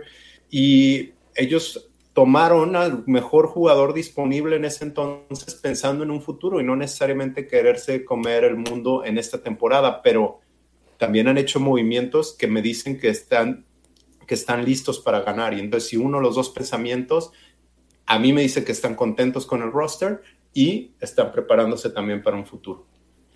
Y algo que hay que decir, Demian, ¿cuántas críticas recibieron los empacadores de Green Bay al no tomar a ningún receptor en sus dos selecciones de primera ronda. Sí, muchas. Muchas, ¿no? Todos los, todos los aficionados dijeron otro año sin que eligieran a un receptor en primera ronda. ¿Cuántos receptores fueron elegidos entre la selección 22, que fue la primera que tuvieron, cortesía de los Raiders, y la que tuvieron en la segunda ronda? No sé. Ninguno. Pudieron haber escogido al receptor que tomaron en la segunda ronda con el pick 22 y no lo hicieron. Eligieron tomar a un ala defensiva y a un linebacker con sus dos picks de, primera ronda y después tomaron a un receptor en la segunda ronda que de todos modos ahí estuvo. Que es un monstruo. Y que de todos modos estuvo ahí en el draft. Los Raiders en, en años pasados hubieran tomado a ese receptor de inmediato, aunque lo podrían tomar más tarde en el draft. Y, eso es prácticamente lo que sucedió con Trayvon Merrick, ¿no? Se esperaron, se esperaron y les acabó llegando en la segunda ronda, aunque tuvieron que hacer un intercambio para, para tomarlo, pero lo tomaron en la segunda ronda. Hicieron el reach con Alex Leatherwood, lo tomaron más arriba de lo que debieron, pero... Pero se compensó, ¿no? De alguna forma. Exactamente. Entonces, este año, es más, los analistas, los expertos dicen que por valor del draft, comparando la posición que se esperaba que los jugadores fuesen tomado, tomados y la selección donde fueron tomados, los Raiders tuvieron uno de los mejores drafts en la NFL en cuanto a valor de los jugadores que eligieron. Entonces, Me gusta eso. Ahora hay que ver. ¿Les dará resultados o no? Demian, ya lo Ah. has dicho. Habrá que esperar un par de años por lo menos. Ojo, alguna empresa los tuvo como sexto mejor draft en cuanto a valor y otra los tenía como el mejor o el segundo mejor, no recuerdo bien. Pero Luego clave ves lo a que... Dane del The Athletic y los tuvo como uno de los peores. 29, 29, 32. Eh, pero acabas de decir algo clave, hay que esperar. En la conferencia de prensa de Ziegler y McDaniels, me gustó mucho cómo McDaniels toma responsabilidad sin que se le preguntara ni tampoco dijo, ahora es mi responsabilidad. No, él solito platicando dice, bueno, ya se hizo el draft, ahora está en nosotros los coaches en desarrollar a los jugadores. y cuántas veces vemos en esto a coaches, pero en cualquier tema a gente deslindarse de responsabilidad y, y no tomar las cartas en el asunto y no, no hacerse, sino hacerse dueños de su propia responsabilidad y lo que les corresponde. Y aquí McDaniels, eso fue lo que yo me llevé de la entrevista. Y creo que no mucha gente eh, menciona eso, pero a mí me encantó que dijo, ahora es de nosotros desarrollar a los jugadores. Y, y, y, reforzando, ¿no? Eh, eh, este tema de McDaniels igual, cuando le preguntaron, oye, ¿qué onda con Darren Waller? Darren Waller va a ser un Raider, ¿no? Dejémonos de, de, de cosas, ¿no? Las cosas son así derechos, eh, va a ser parte también del futuro. Y es lo que decías hace un poquito, ¿no? Traer estos jugadores nuevos, desarrollarlos y aparte, pues saber a quién tienes ahorita en el roster, ¿no? Y saber que estás en, ese, en, en esa etapa de win now, ¿no? Entonces, pues hay que verlo, hay que verlo y, pues ahí lo tienen los Raiders y pues sí, creo que el saberlos desarrollar es como que a lo mejor el, la palomita, ¿no? O, o un punto más a favor de esto que trae McDaniels y Ziegler de, pues, de los Patriotas, ¿no? No tuvimos la oportunidad de tocar el tema porque fue durante la semana del draft y no tuvimos programa. Lo mencionamos en nuestras redes sociales, arroba la Nación Raider, que hubo un reporte por parte de una página de internet de los empacadores de Green Bay, o bueno, que cubre a los empacadores de Green Bay, que decía que los empacadores estaban interesados en ir por Darren Waller, que lo querían en el intercambio por Davante Adams, pero no fue permitido por la liga porque no puedes hacer un intercambio con un jugador franquicia involucrado y otro jugador que está bajo contrato. Entonces, que ahora iban a ir por él. Yo decía, es imposible que suceda. Si Waller estuviese molesto con los Raiders, habría hecho lo que hizo Divo Samuel. Samuel no ir al primer día de temporada baja, no ir a los días de campamento no obligatorio, estaría prácticamente manteniéndose lejos de los Raiders. Y Waller ahí estuvo, siempre estuvo presente. Waller siempre y cuando le den contrato el próximo año, seguirá formando parte del conjunto negro y plata, pero le quedan dos temporadas de contrato este año, el 2022 y 2023, y por lo general no se extienden, no se extienden ofertas de contrato hasta que le quedan un año en el contrato. Entonces, Waller tiene que esperar. Él firmó el contrato bajo el cual está en esos momentos con los Raiders, cuando literalmente nadie lo quería en la NFL, cuando estaba en el equipo de prácticas de Baltimore, los Raiders lo agarraron y lo firmaron inteligentemente durante la temporada cuando todos decíamos, ¿por qué lo firman en estos momentos? Y después ves su producción y dices, wow, no, con razón confiaron en él y se deshicieron de Jared Cook era una locura eso lo que el reporte que salió que, que, los Raiders lo iban a que posiblemente estarían en intercambio. Es lo mismo que yo digo. No. Los empacadores lo querían. Ajá. Eso no significa no? que los Raiders lo fueran a enviar a los empacadores. Exactamente. Yo, yo no le dediqué nada de tiempo a eso porque, pues sí, eso, los, los empacadores lo quieren o lo, lo, lo querían, al igual que otros 31 equipos, en, incluyendo Raiders. Eso no significa que Raiders lo vaya a cambiar. Ahora, pues depende de, o sea, no, nosotros no, no conocemos, no tenemos la verdad absoluta, no conocemos el futuro. Si alguien llega y le dice, aquí hay tres primeras rondas por Waller, llévatelo, hijo, dame las tres, que no va a pasar, pero depende de cuánto me des, ¿no? Y había algunos seguidores en las redes sociales que decían, los Raiders van a hacer un intercambio porque quieren tener selección en primera ronda porque el draft es en Las Vegas. Yo decía, a los Raiders de nada les importa tener una selección de primera ronda porque el draft es en Las Vegas. Y yo decía, mira, ¿qué jugadores valen una selección de primera ronda en estos momentos con los Raiders? Carl lo acabas de extender. Crosby lo acabas de extender. Adams lo acabas de extender. Chandler Jones lo acabas de firmar. Amamos a Hunter Renfro, pero nunca nos van a dar una primera ronda por él. El que nos queda era Darren Waller, que posiblemente lo valga, pero ¿quién estaría dispuesto en deshacerse de una primera ronda por él? Es la gran pregunta. Posiblemente y nosotros porque somos Raiders, pero también por el otro lado, los expertos dicen que no, que no valía una, una primera ronda. Pero hoy al mismo tiempo, Amari Cooper no valía una primera ronda y los Raiders acaban haciendo una primera ronda por él. Ah, esa no pero, pero pues a fin de cuentas Amari Cooper era de primera ronda. O sea, son, muchos son muchos factores. No son muchos factores, pero sí, definitivamente no creo que alguien quisiera aflojar un pick de primera ronda por, por Waller. No, definitivamente no. Y, y no sé, siendo, creo que tendría que haber sido un equipo que justo le faltara nada más esa pieza, ¿no? De ala cerrada para ya tener todo completo. Y no hay un equipo que tenga todo. ¿No? Todos los equipos tienen de alguna forma debilidades y por eso cada año en el draft pues, deciden reforzarse en las posiciones en las que ellos creen que necesitan refuerzos. Y definitivamente Darren Waller no creo que, bueno, no hay un equipo en el que justo nada más le faltará esa pieza para llegar al Super Bowl y ganarlo. Y mira, la cuestión es, los empacadores no tienen receptores de calidad y ya vio Aaron Rodgers lo que hace Darren Waller con Derek Carr como su mariscal de campo que su opción, era su opción número uno antes de que llegara Devante Adams y podía ser así de productivo, entonces era tal vez ahí el interés que había. Pero bueno, pasando a otro tema, eh, antes de mandar más saludos, si quieren que les mandemos un saludo rápidamente, nada más déjenos un comentario en Facebook o en YouTube. Si quieren que leamos su comentario, dejen una donación, La Y leeremos su comentario completo, responderemos sus dudas, pero si quieren nada más que les mandemos un saludo, dejen su comentario y de dónde nos están viendo. El draft es de siete rondas, pero existe una octava ronda para aquellos jugadores que no son elegidos en el draft. Y aquí les compartimos precisamente cuáles son los agentes libres no drafteados que se reporta los Raiders han firmado aún no han hecho oficial la firma de estos elementos el conjunto negro y plata. A la defensiva de Iowa, Zach Van Valkenburg. Liniero defensivo de Notre Dame, Myron Tangavailoa Amosa. Otro jugador defensivo, Darian Butler, linebacker de Arizona State. Safety de USC, Isaiah Polamao.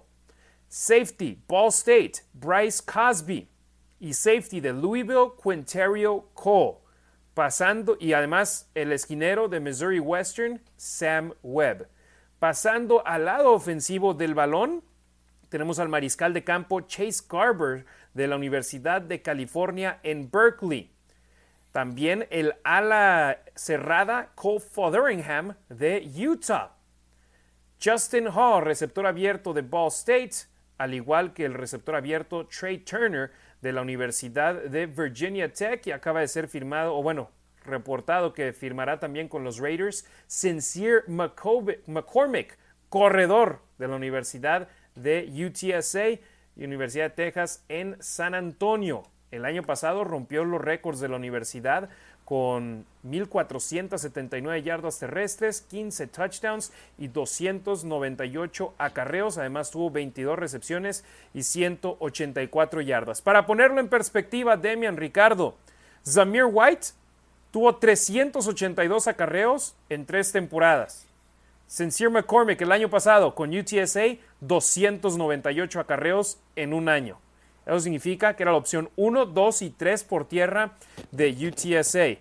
También volteamos a ver a Britton Brown, 406 acarreos en 5 años. Este chavo, Sincere McCormick, casi tuvo 300 en un año. Entonces, McCormick va a tener que pelear, por supuesto, como agente libre no drafteado. Es el séptimo corredor para los Raiders en esos momentos en la posición.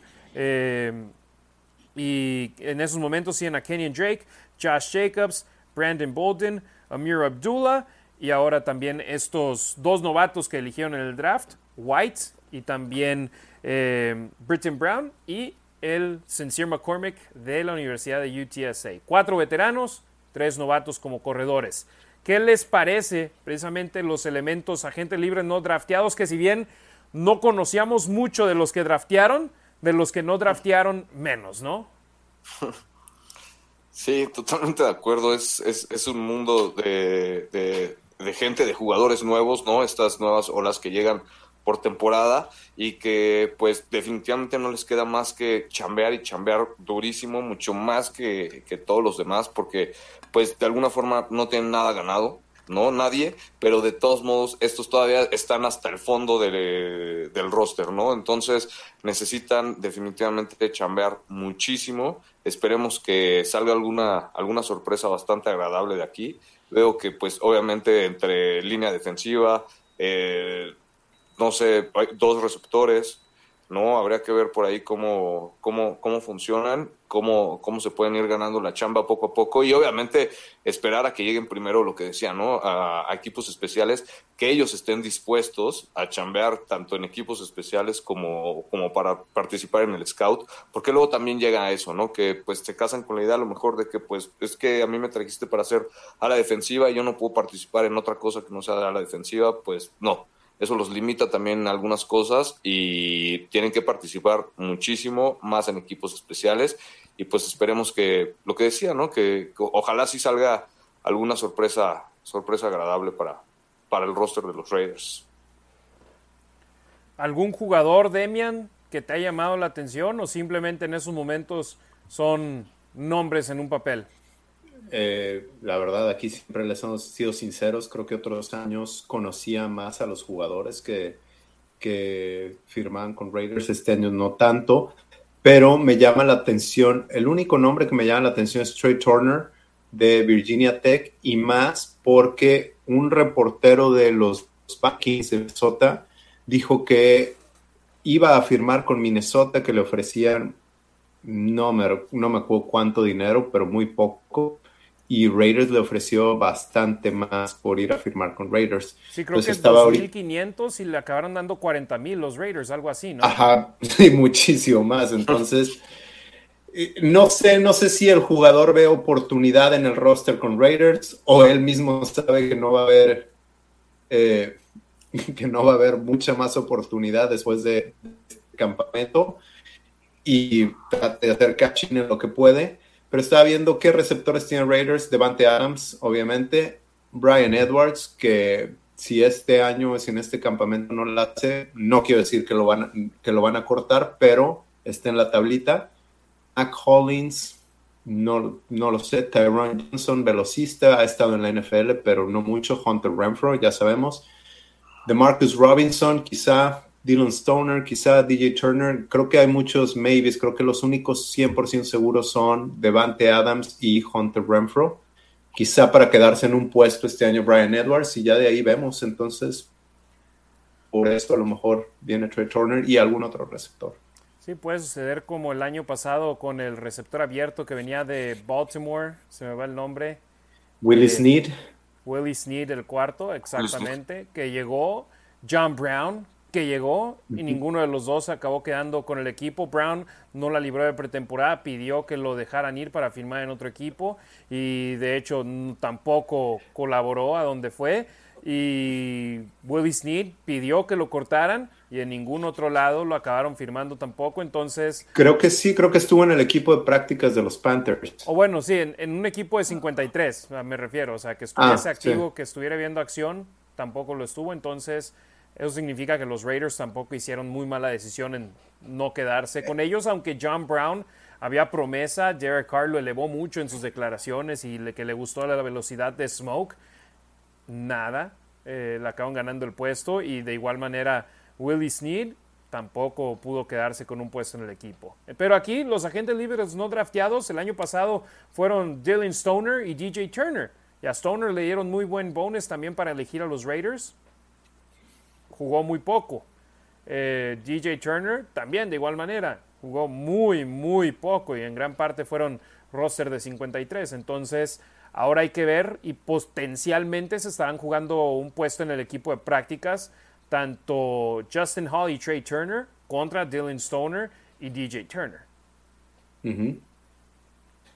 Ricardo, ¿algún comentario final sobre los agentes libres no drafteados? Me parece estás con el micrófono apagado, hermano.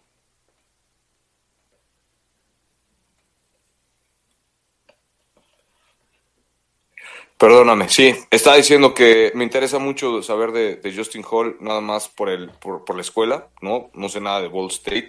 Me gustaría saber por qué, por qué lo prospectaron. Estaba leyendo que a lo mejor las manos, ¿no? Que tiene, que tiene, que tiene buena, buenas manos para ser receptor, ¿no? Las manos que cualquier coach de, de la NFL le gustaría que tuvieran sus jugadores. Entonces, este, pero pues igual, a esperar, a esperar a ver cómo se desarrollan, a esperar a ver qué aportan. Y pues nada más, la verdad es que pues no, no se sabe, no sé mucho. Esperemos que les vaya muy bien, que tengan un muy buen mini campamento y este, y pues que le echen ganas, ¿no? Que, que sobresalgan para, para que aporten al equipo. Y muchos de estos los acabaremos viendo en la pretemporada, en los juegos de pretemporada, que ahora los Raiders tienen cuatro al incluir el partido del Salón de la Fama, pero de igual manera, si tienen buenas actuaciones, no se enamoren de ellos. Trey Ragas el año pasado tuvo, fue el mejor corredor de los Raiders en sus tres juegos de pretemporada. Muy poca acción tuvo de campaña regular, limitadísima. Estuvo gran parte del año en el equipo de prácticas y los Raiders lo acaban de cortar. Entonces, buen accionar en pretemporada no significa que un jugador vaya a estar en el roster de 53. Discúlpame, Demian, te interrumpí. No, otro que quería agregar, quizás Chase Garbers, el quarterback de Cal. Eh, sí, sí, estaba, sí estaba proyectado como para no ser drafteado, pero hablábamos de las oportunidades. Si eres un Malik Willis de este año, Kenny Pickett, no quieres estar debajo de Carr. Por lo que quieres es jugar y proyectas jugar si eres un Chase Gabbers, no, no estás debajo de Carr, estás ahí peleándote un puesto con Nick Mullens y con el otro que ha estado por todos lados. Ajá, Garrett Gilbert. Y hasta eso, eh, Demian, disculpa que te interrumpa otra vez. Yo lo veo más peleando con Garrett Gilbert por ser el tercero que con Nick Mullens por ser el segundo. Yo creo que Mullens está un poquito más arriba de ambos. No, definitivamente. Y me gusta, me gusta Nick Mullens como, como backup pero quizá Nick Mullens todavía tiene la esperanza de ser titular en algún equipo y no lo va a hacer detrás de Carr y no me quiero meter en controversia el tema de pero Carr no se ha lesionado. Carr se ha perdido dos partidos en, en, su carrera. Entonces, Nick Mullens a lo mejor puede ser una buena opción si Carr lesiona, pero el, el, siguiente año a lo mejor dice, no voy a jugar aquí y se va con de backup de, de Mariota, que, quien es de cristal, y a lo mejor puede jugar. Y, y Garbers tiene la opción de aprender el sistema y desarrollar, y esto es nada más a súper largo plazo. El siguiente año seguramente Raiders tendrá otros corebacks en ese, en ese cuarto. Sí, y ojo con esto, a diferencia de Willie Snead y John Brown que pidieron ser cortados por los Raiders para ir a firmar con otro equipo, si Nick Mullins pide ser cortado por los Raiders, los Raiders van a decir, estás loco, firmaste un contrato y aquí te vas a quedar. Nosotros... Ah, sí, porque no tienen otra opción. Ajá. Exacto. Sí, no, este, este lo veo como una opción a largo plazo, que se desarrolle, que, que esté pegado a Carr y a Josh McDaniels y a lo mejor en segundo o tercer año. Y no sorprenden porque Raiders va a seguir seleccionando a corebacks que puedan ser sustitutos de Carr en los siguientes años. Exactamente. Y hay que recordar, Josh McDaniels dijo que le gusta tener en el roster a un mariscal de campo que pueda desarrollar. Y aquí este caso del agente libre no drafteado Chase Garbers puede ser él, el oso dorado de la Universidad de California en Berkeley. ¿Algo más que quieran agregar, Demian Ricardo? No, no, nada. Ya con la agencia libre de jugadores no drafteados, ya eligieron, agarraron un esquinero, agarraron a un linebacker, agarraron un par de safeties, eh, acabaron reforzando esas posiciones de necesidad en nuestra opinión. Y ojo, viene la segunda ola de agentes libres en la NFL. La primera sucedió en el primer par de semanas cuando arrancó el año nuevo de la liga. Ahora viene la segunda ola. Los Raiders tienen que esperar hasta el primero de junio para recuperar ese dinero de los cortes de Carl Nassib y de Corey Littleton. El primero de junio tendrán más lana y ahí podrían hacerse los servicios de otros jugadores. O bien podrían esperarse a la tercera ola, que es durante la pretemporada donde equipos cortan a jugadores para bajar el roster a los números requeridos después de cada semana de pretemporada, llegando a 53 después del último juego. Y siempre acaba habiendo nombres interesantes de jugadores que los Raiders podrían ir por uno de ellos. Vamos a hablar rápidamente sobre la posición de esquinero, donde Trayvon Mullen Jr., jugador elegido por los Raiders en la segunda ronda del draft del 2019, sorprendió a propios y extraños esta semana al publicar en Instagram estas fotos que ven en pantalla. En el costado izquierdo puso todo pasa por una razón, eh, y la verdad ya no las llego para leer el resto de, esto, pero comentó, voy a someterme a una cirugía. Y todos nos quedamos así como que, ah, caray, ¿qué pasó? Y no quiero decir que nos haya preocupado, porque hay cosas más grandes en la vida que nos preocupan y de debida manera, pero sí nos llamó la atención. Y ya posteriormente ese día, estamos hablando del 3 de mayo, o sea, hacia antier, el martes, a ver, aquí ya, ya tengo la foto, entonces ahora sí se las puedo, se las puedo leer. Puso, everything happens for a reason, praying for a successful surgery, I will be back better than ever, that's a promise. Todo pasa por una razón, orando por una cirugía exitosa, estaré de regreso mejor que nunca. Esa es una promesa. Y más tarde ese día publicó la foto que ve del costado derecho de su pantalla, donde dijo, appreciate all the wishes, successful surgery, we'll be back better than ever, clock starts now, best decision ever made in my life, no turning back, tunnel vision, thank you all. En sí dijo, agradezco los buenos deseos, una cirugía exitosa, estaré de regreso mejor que nunca, el reloj empieza ahora, esta es la mejor decisión que he tomado en mi vida, no hay vuelta atrás, visión de túnel, gracias a todos, dijo Trayvon Mullen Jr. Demian, tú muy bien apuntaste. Ahí el dedo gordo del pie izquierdo parece ser de lo que se operó, ¿no? Así es, fue una lesión que ya le estuvo, estuvo molestando la temporada pasada, ¿no? Me sorprende, bueno, ahí dice que la mejor decisión que ha tomado en su vida. Híjole, me sorprende el tiempo, creo que lo debió haber hecho antes, pero pues quizás estaba en rehabilitación y no, y no avanzaba. Ricardo, eso sí, lo dijo Demian, nos hubiera gustado que haya sucedido antes, ¿no? Pero de igual manera tiene en sí cuatro meses para que inicie la temporada. Entonces pudo haber sido peor timing todavía si se hubiese hecho esa cirugía en agosto.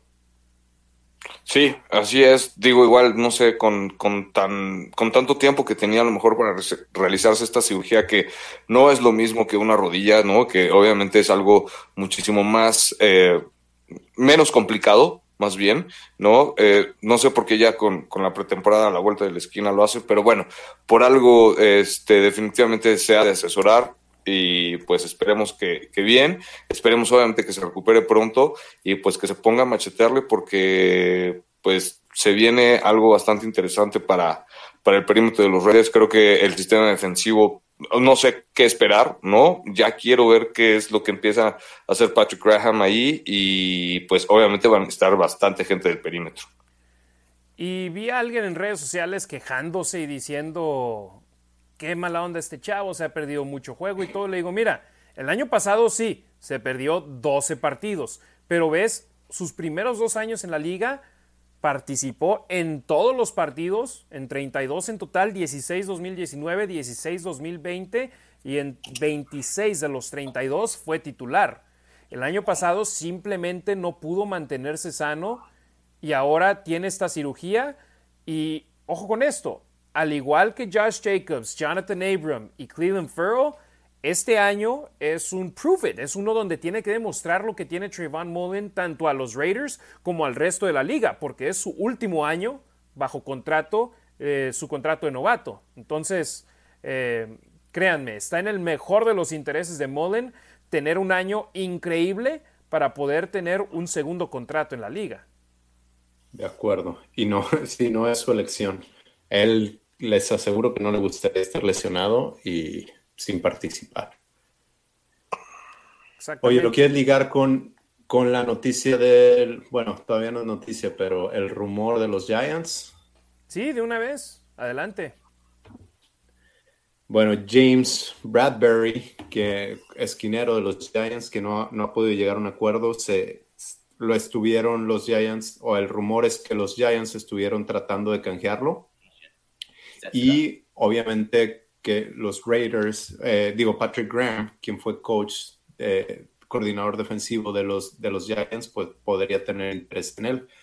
Y al parecer va a ser liberado, pues no encontraron un un trading partner, este, otro equipo con quien, con quien hacer el intercambio.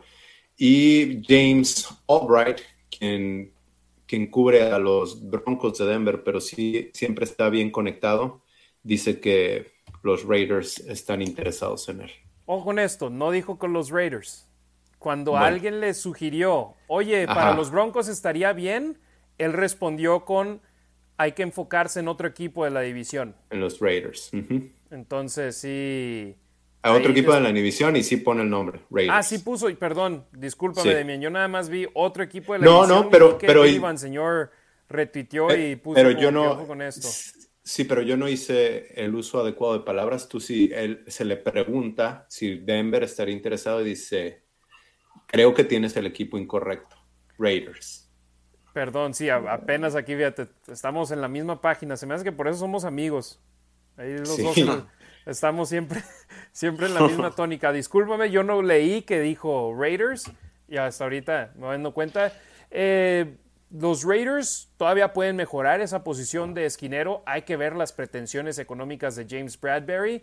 Y, pero también para él podría ser un caso similar al de Casey Hayward del año pasado, donde es agente libre y prefiere jugar en un esquema que conoce y en el cual puede tener éxito. Entonces sería lo más sencillo para él trasladarse a Las Vegas, formar parte del esquema de Patrick Graham y ganarse un buen contrato el próximo año.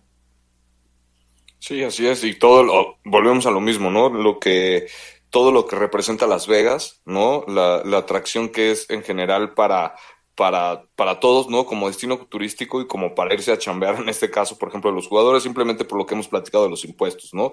Que ustedes ahí, pues, obviamente saben más de esto y que a los jugadores o a las personas les conviene más o de alguna forma, pues, estar viviendo en Nevada, ¿no? Por este tipo por, de, situación de los impuestos, obviamente se meten más lana, es estarse codeando, pues, con cada ocho días a lo mejor con, con, con pues, obviamente con con todas estas celebridades que, van para allá y todo lo que incluye marketing y obviamente el saber jugar en este esquema defensivo ya familiar con un equipo bueno, ¿no? Que definitivamente aspira como cada año, cada año a playoffs, pero parece que ahora sí se mantiene un poquito constante, ¿no? Y, que definitivamente esas aspiraciones a playoffs son más reales. Entonces son muchas cosas que pueden eh, hacer esto atractivo para, para el esquinero, ojalá se, se, concrete. Definitivamente creo que podría ser una muy, muy buena adición al perímetro.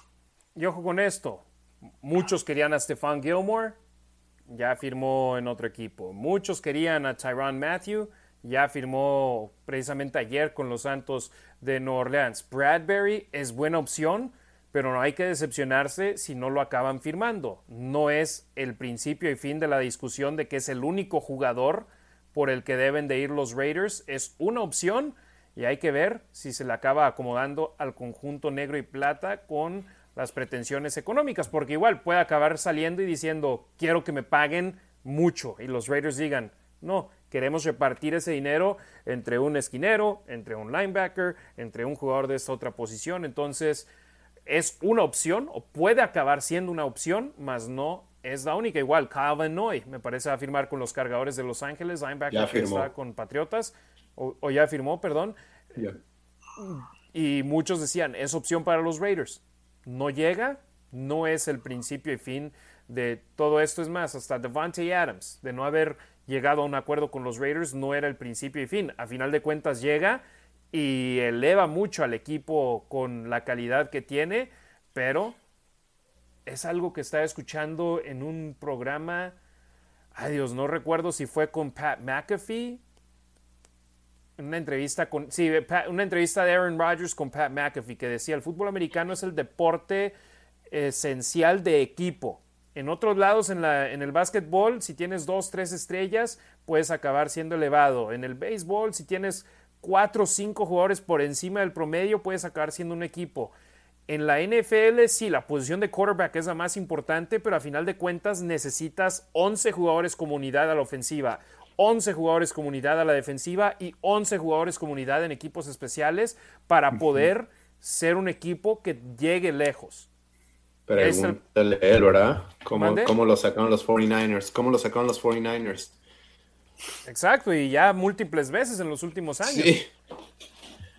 Entonces es deporte en equipo. Un jugador te puede venir a ayudar mucho, pero no es el principio y fin de la conversación. Y aparte es deporte de contacto, las lesiones pasan seguido. Llevamos una hora cuarenta de programa y vamos a pasar al quinto tema que tenemos, que es de nuestro compañero Ricardo Villanueva, pero no sin antes mandar saludos a nuestra banda que nos está viendo en vivo hoy aquí en Facebook, en YouTube, en Twitter, en Twitch. Gracias, gracias, gracias por su apoyo. Miriel Cruz, Andrés Aldana Correa desde Cali, Colombia. Saludos a toda la banda colombiana.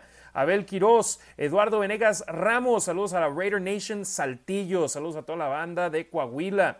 Hashim Ricker, saludos. Mike Vergara, un abrazote. Carlos Caudillo, eh, dice, ya los extrañaba desde Chilangolandia.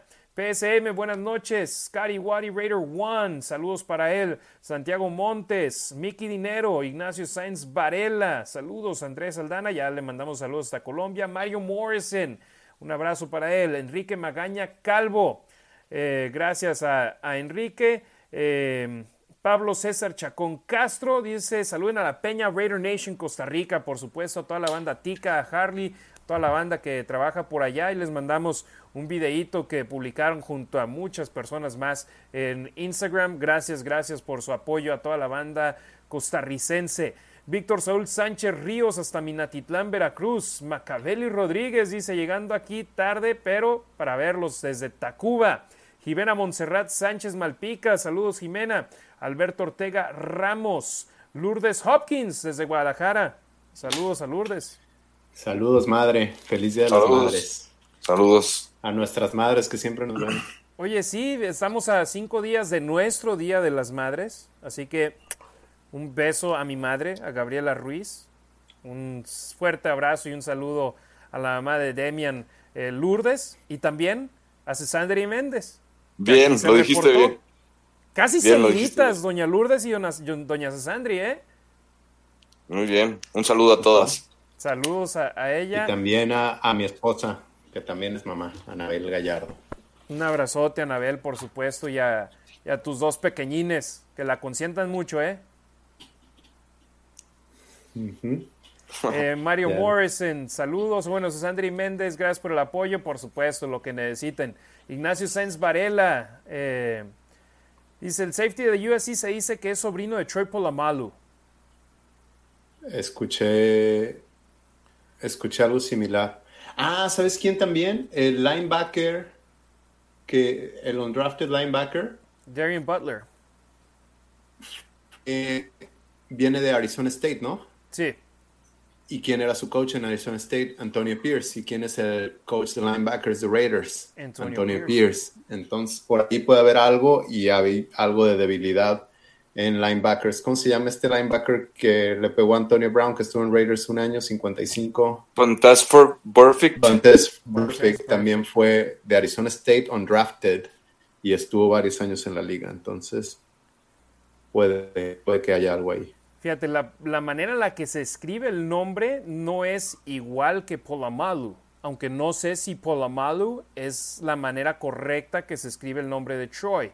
Entonces, mm. este es Pola-Mao. Entonces, hay, hay, que investigar ese, ese caso. Eh, bueno, César Tejeda, eh, gracias por su tiempo y sus conocimientos. Gracias aquí, lo mucho, lo poco que sabemos, lo compartimos con ustedes. Burios, saludos al buen Burios, que siempre está ahí al pendiente también. Alf González, saludos a la Raider Nation en Chihuahua. Saludos a toda la banda en Chihuahua. Eh, Rorro Eligio, un abrazote al buen Rorro.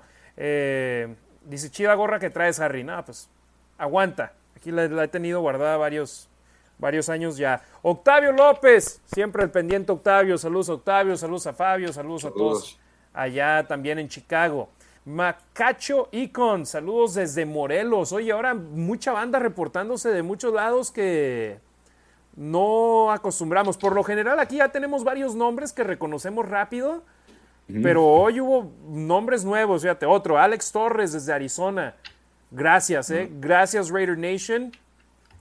Es más, Ricardo, eh, no sé si te diste cuenta, ahora traía los pins de la Nación Raider y mucha banda que yo no conocía y que no reconocía los nombres, de volada veían el pin, oh, la Nación Raider, lo sigo en redes sociales y veo sus programas y me quedaba así de, de wow. Entonces ahí repartí varios pins entre la banda que, que decía que, que, nos ven, que nos siguen, que nos apoyan. Así que muchísimas, muchísimas gracias a todos aquí en La Nación Raider.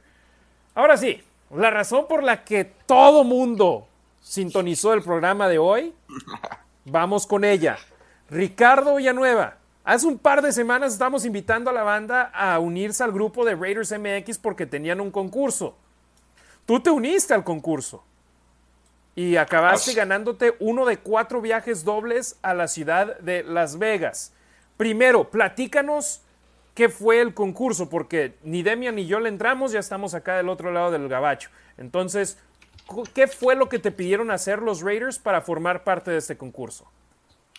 Pues, mira, para empezar, ni siquiera, yo me enteré gracias a ti, lo practicamos un día antes del programa, justo como creo que faltaban cinco días para que cerraran la convocatoria. Oh, bueno, no, y, no, y no, voy a dejar que esto pase sin decirlo. Tú no, no, no te ibas a inscribir. Justo eso voy, justo eso voy, que no, no me voy a inscribir, me lo comentaste, yo dije, no, pues no, eso no pasa, no, yo no gano ese tipo de cosas, no, pero pues vamos a ver, ¿no? Vamos a ver por qué, qué, qué era lo que teníamos que hacer, era esto, decir por qué éramos el Raider más Raider de alguna forma, o por qué, eh, pues sí, por qué, por, por qué le teníamos ese cariño tan especial, ¿no? Al equipo. Y pues a mí que me encanta el equipo y que mi pasión se desborda por todos lados y me gusta mucho escribir, pues era cuestión de que me dieran la oportunidad para deshilacharme como hilo de media, ¿no? Y este, y pues de alguna forma sí reflejé qué, qué es lo que, lo que representa para mí, qué es lo que ha representado en toda mi vida, porque los Raiders han estado, ha formado parte de toda mi vida, porque el cariño que le tengo al equipo ha sido gracias a mi papá, eso se lo tengo que reconocer. Un abrazo, pa, y un beso, te amo. Y pues me heredo de, de muchas cosas no eh, intangibles que me ha heredado. Definitivamente esta es de las más valiosas. Y pues a partir de ahí, ¿no? Me aventé a, a, a escribir eh, porque tenía que ir yo a Las Vegas de alguna forma y pues pegó el día, aquí estoy. Bueno, y aparte tenías que seguir al grupo de Raiders MX, agregar. Eso también es y correcto. otro de los requisitos era tener pasaporte y visa. Uh -huh. Y. Y. Ahí les va. y ahorita les digo los, los, requisitos. El chiste es que me llega el correo el, el día 21 de abril donde me dicen, estás a un paso de ser un ganador. Eh, y dice, hola, estamos felices de compartirte que eres uno de nuestros finalistas. Para este último paso es necesario certificar que cuentas con los requisitos completos para disfrutar de esta gran experiencia. Es por esto que te pedimos nos compartas las imágenes de tus documentos y las de tu acompañante, que eran pasaporte vigente, visa vigente, certificado de vacunación, entre comillas, dice no Sputnik, captura de pantalla siendo parte del grupo Raiders MX en Facebook y la y bueno, talla de playera, ¿no? Y obviamente pues, cartilla de vacunación hablamos de vacuna COVID. Es correcto, el esquema completo de, de, vacunación, primera y segunda dosis, donde pues definitivamente eh, yo me aventé, sinceramente me aventé porque dije, bueno, si ya voy a, si ya me voy de alguna forma como a, a, desnudar los sentimientos por el equipo, pues no sé, o sea, que valga la pena, ¿no? Que sea por una buena razón y dije, pues me voy a aventar a pesar de que no tengo la, la, el esquema de Sputnik, pero yo, Ricardo, creo que con el booster que tengo de AstraZeneca, pues con esa la voy a armar y pues resultó que no. para no hacer el cuento largo, gané el, concurso, estábamos ya en el. Hasta ellos mismos te dijeron que no había tos, que sí estaba bien, ¿no? Es correcto, sí, al momento de mandar los documentos, porque obviamente pues se tenían que, se tenían que asegurar de todo. Fue también una corredera para renovar el pasaporte de mi esposa, que pues no lo teníamos vigente. Entonces fue un rollo, conseguí tener todos los documentos en regla, al menos como pues un servidor los tenía presupuestados. Los mandé, no me habían dicho nada, no me dijeron nada, hasta el día que llegamos al mostrador de, de Viva Aerobús y pues al momento de estar presentando los documentos, presento mi esquema completo y obviamente con mi, con mi, con el comprobante del booster, ¿no? De AstraZeneca. Dime, Demian, creo que tienes. Sí, pero esa regla, ¿desde cuándo la, la, aerolínea te dice qué vacunas tienes que tener y qué no? Yo viajé a la Ciudad de México en noviembre del año pasado, hice check-in, traía maletas de mano hice check-in y no llegué al mostrador o lo hice en mi celular y llegué directo a la sala de abordaje. Y en la sala de abordaje mencionaron mi nombre y me pidieron mi prueba de, eh, de COVID negativa y la de mis hijos, la mostré y me dejaron subir. Viva Aerobús, la misma aerolínea en noviembre. Pues no sé, a lo mejor yo te diría igual por... ¿Tú tienes, con qué pasaporte viajaste? ¿Con pasaporte mexicano? Mexicano. No sé, sinceramente no sé, pero pues no es de la aerolínea, ¿no? Sino específicamente se supone que son requisitos por parte del gobierno de Estados Unidos. Si vas a volar, no puedes ingresar con este refuerzo, con este esquema de vacunación. Por eso te lo, y, te lo digo porque pues de alguna, sí tuve, sí pude pasar, ¿no? Legalmente, obviamente, ¿no? Con todo en orden.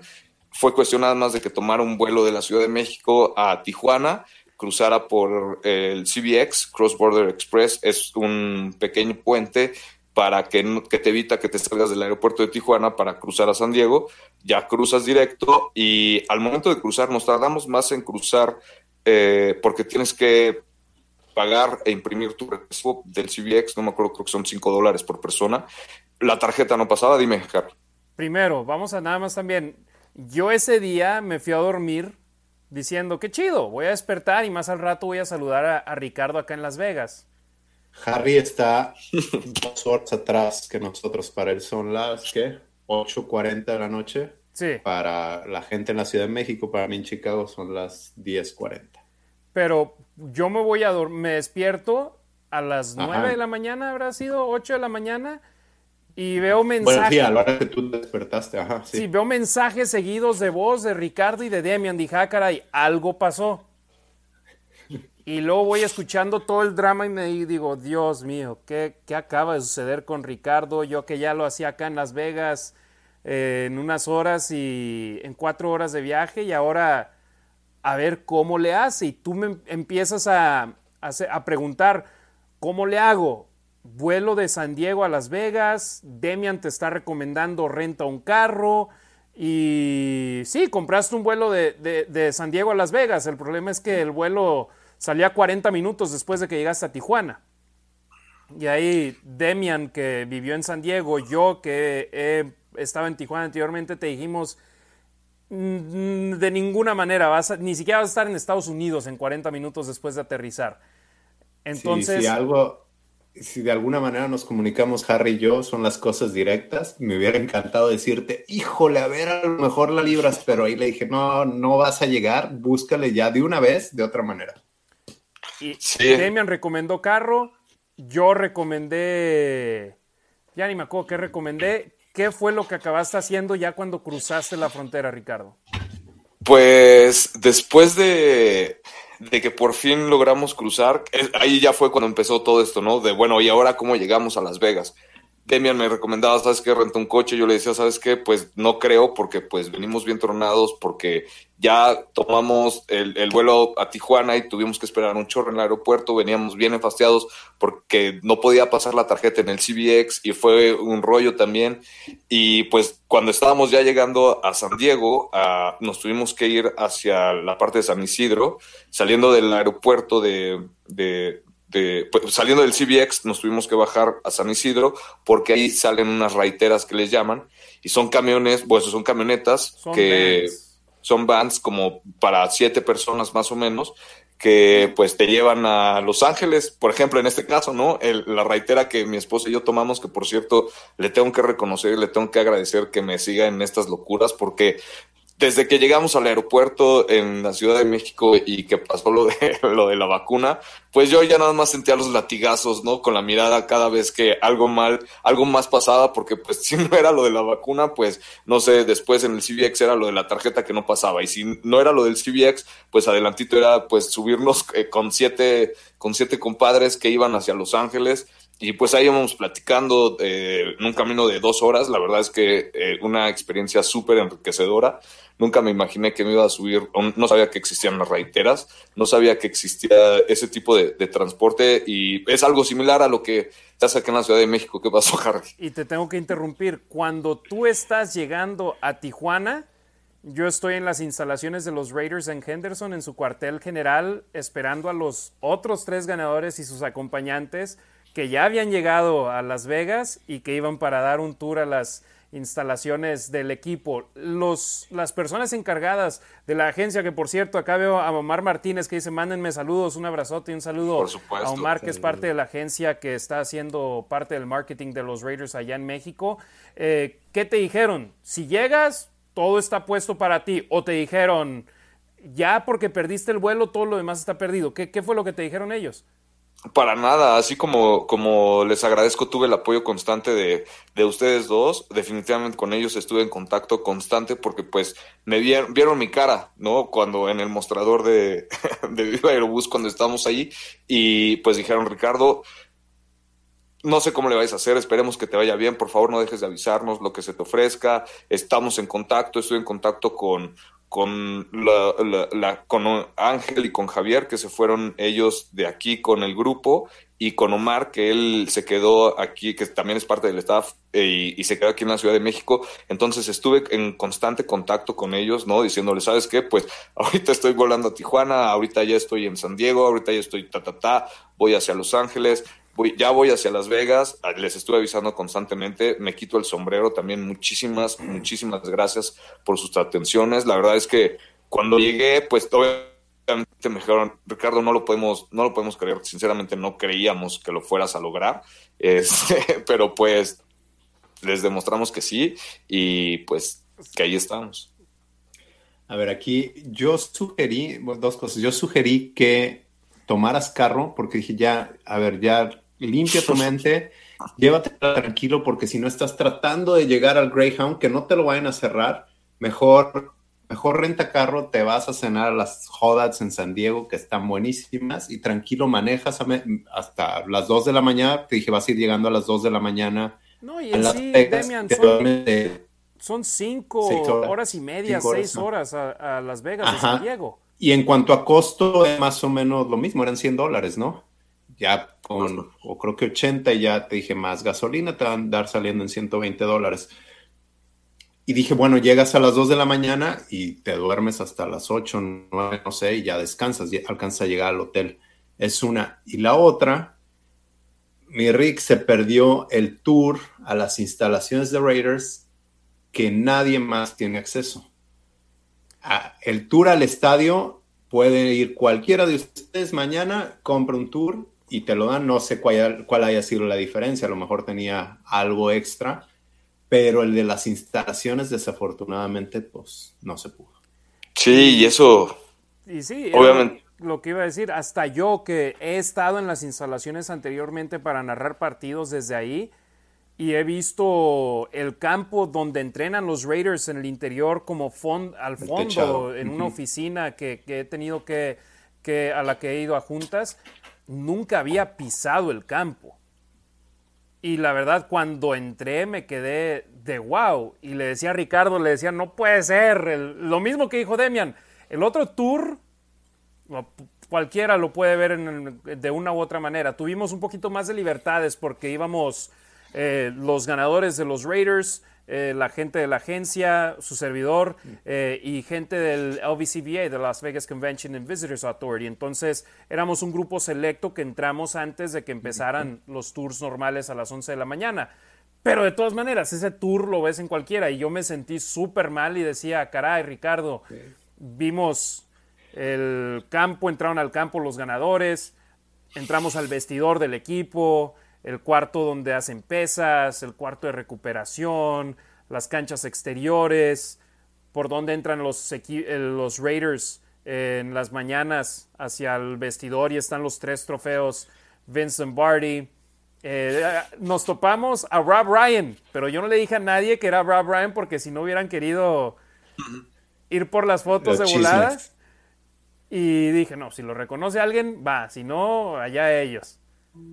Y nadie lo reconoció, pero pues obvio, con el cabello, todo lo que iba, entonces me quedé así, ¿no? Yo tampoco dije nada, ¿verdad? No, no quise ir, pero todos están con el ojo cuadrado, con los trofeos Vince Lombardi. Fue una experiencia, te digo, yo estaba tipo host, pero en sí tenía una hoja donde prácticamente un acordeón con todos los datos pero también fue la primera vez para mí estando ahí y estaba intentando explicar algo que yo nunca había estado al interior, pero porque hablo un poquito de español, dijeron ayúdanos con esto y pues hasta a mí me, acabó tocando el tour. Pero Ricardo, entonces, ¿qué pasó cuando llegaste a, ti? O bueno, para empezar, estabas agüitado cuando te dije eso, ¿no?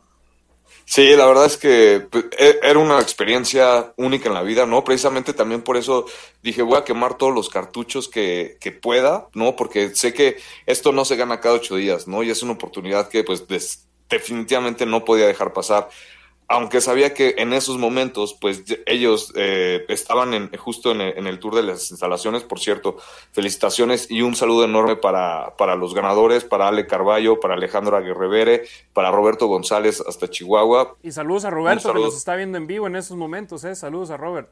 Saludos, hicimos la verdad, eh, cotorreamos a gusto, pues imagínense, éramos puros ganadores y de los Raiders, imagínense cómo, y nos se la pasaron consintiéndonos, pues la verdad es que estuvo increíble. Pero bueno, regresando, eh, pues sí, mientras ustedes estaban en el, en el tour de las instalaciones, que pues, yo decía, híjole, pues eso, no sé que nadie más, nadie más va a tener el acceso. Nos habían mandado, obviamente, el itinerario, ¿no? Eh, directamente gente de los Raiders nos mandó un correo con el itinerario, que pues el primer día era el tour por, por las instalaciones que el segundo día, por aquí Oye, entonces, mientras nosotros estábamos en el tour de las instalaciones, ustedes estaban saliendo de San Isidro procedentes de Tijuana, ¿verdad?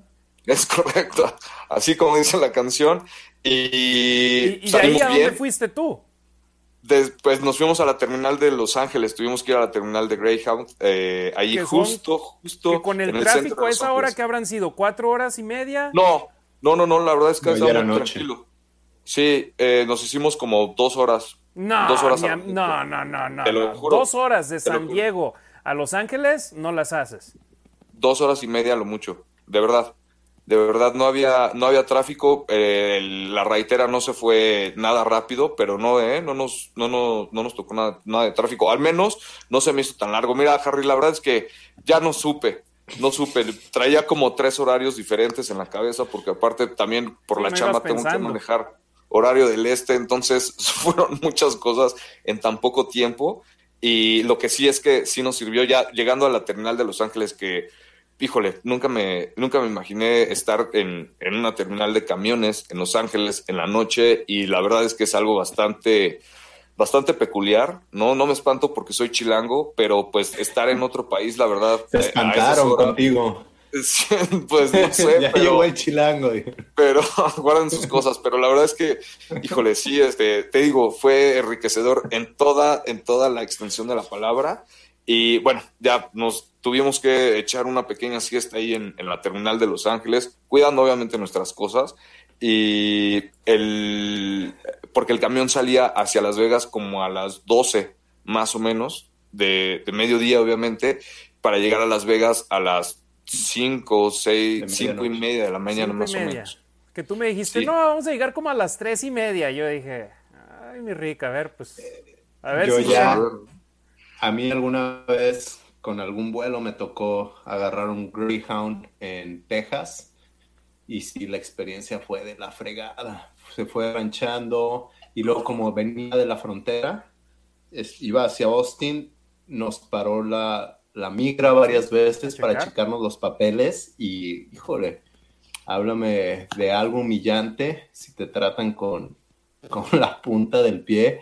Uh, una persona, no sé, que definitivamente se veían paisanos y tratando y pidiéndote los papeles y ah. sí como si con sí, el, sí, con el nopal en la frente y diciéndote prácticamente a ver enojado enséñame Sí. esto exactamente. en Y es lo más triste, ¿no? Que, que, pues no sé, entre paisas como que nos deberíamos de ayudar, pero pues luego son ellos mismos los que pues te- ven, te ven con, pues sí, igual con el nopal en la, en, en la frente y te empiezan a hablar en inglés o te dicen que no entienden español.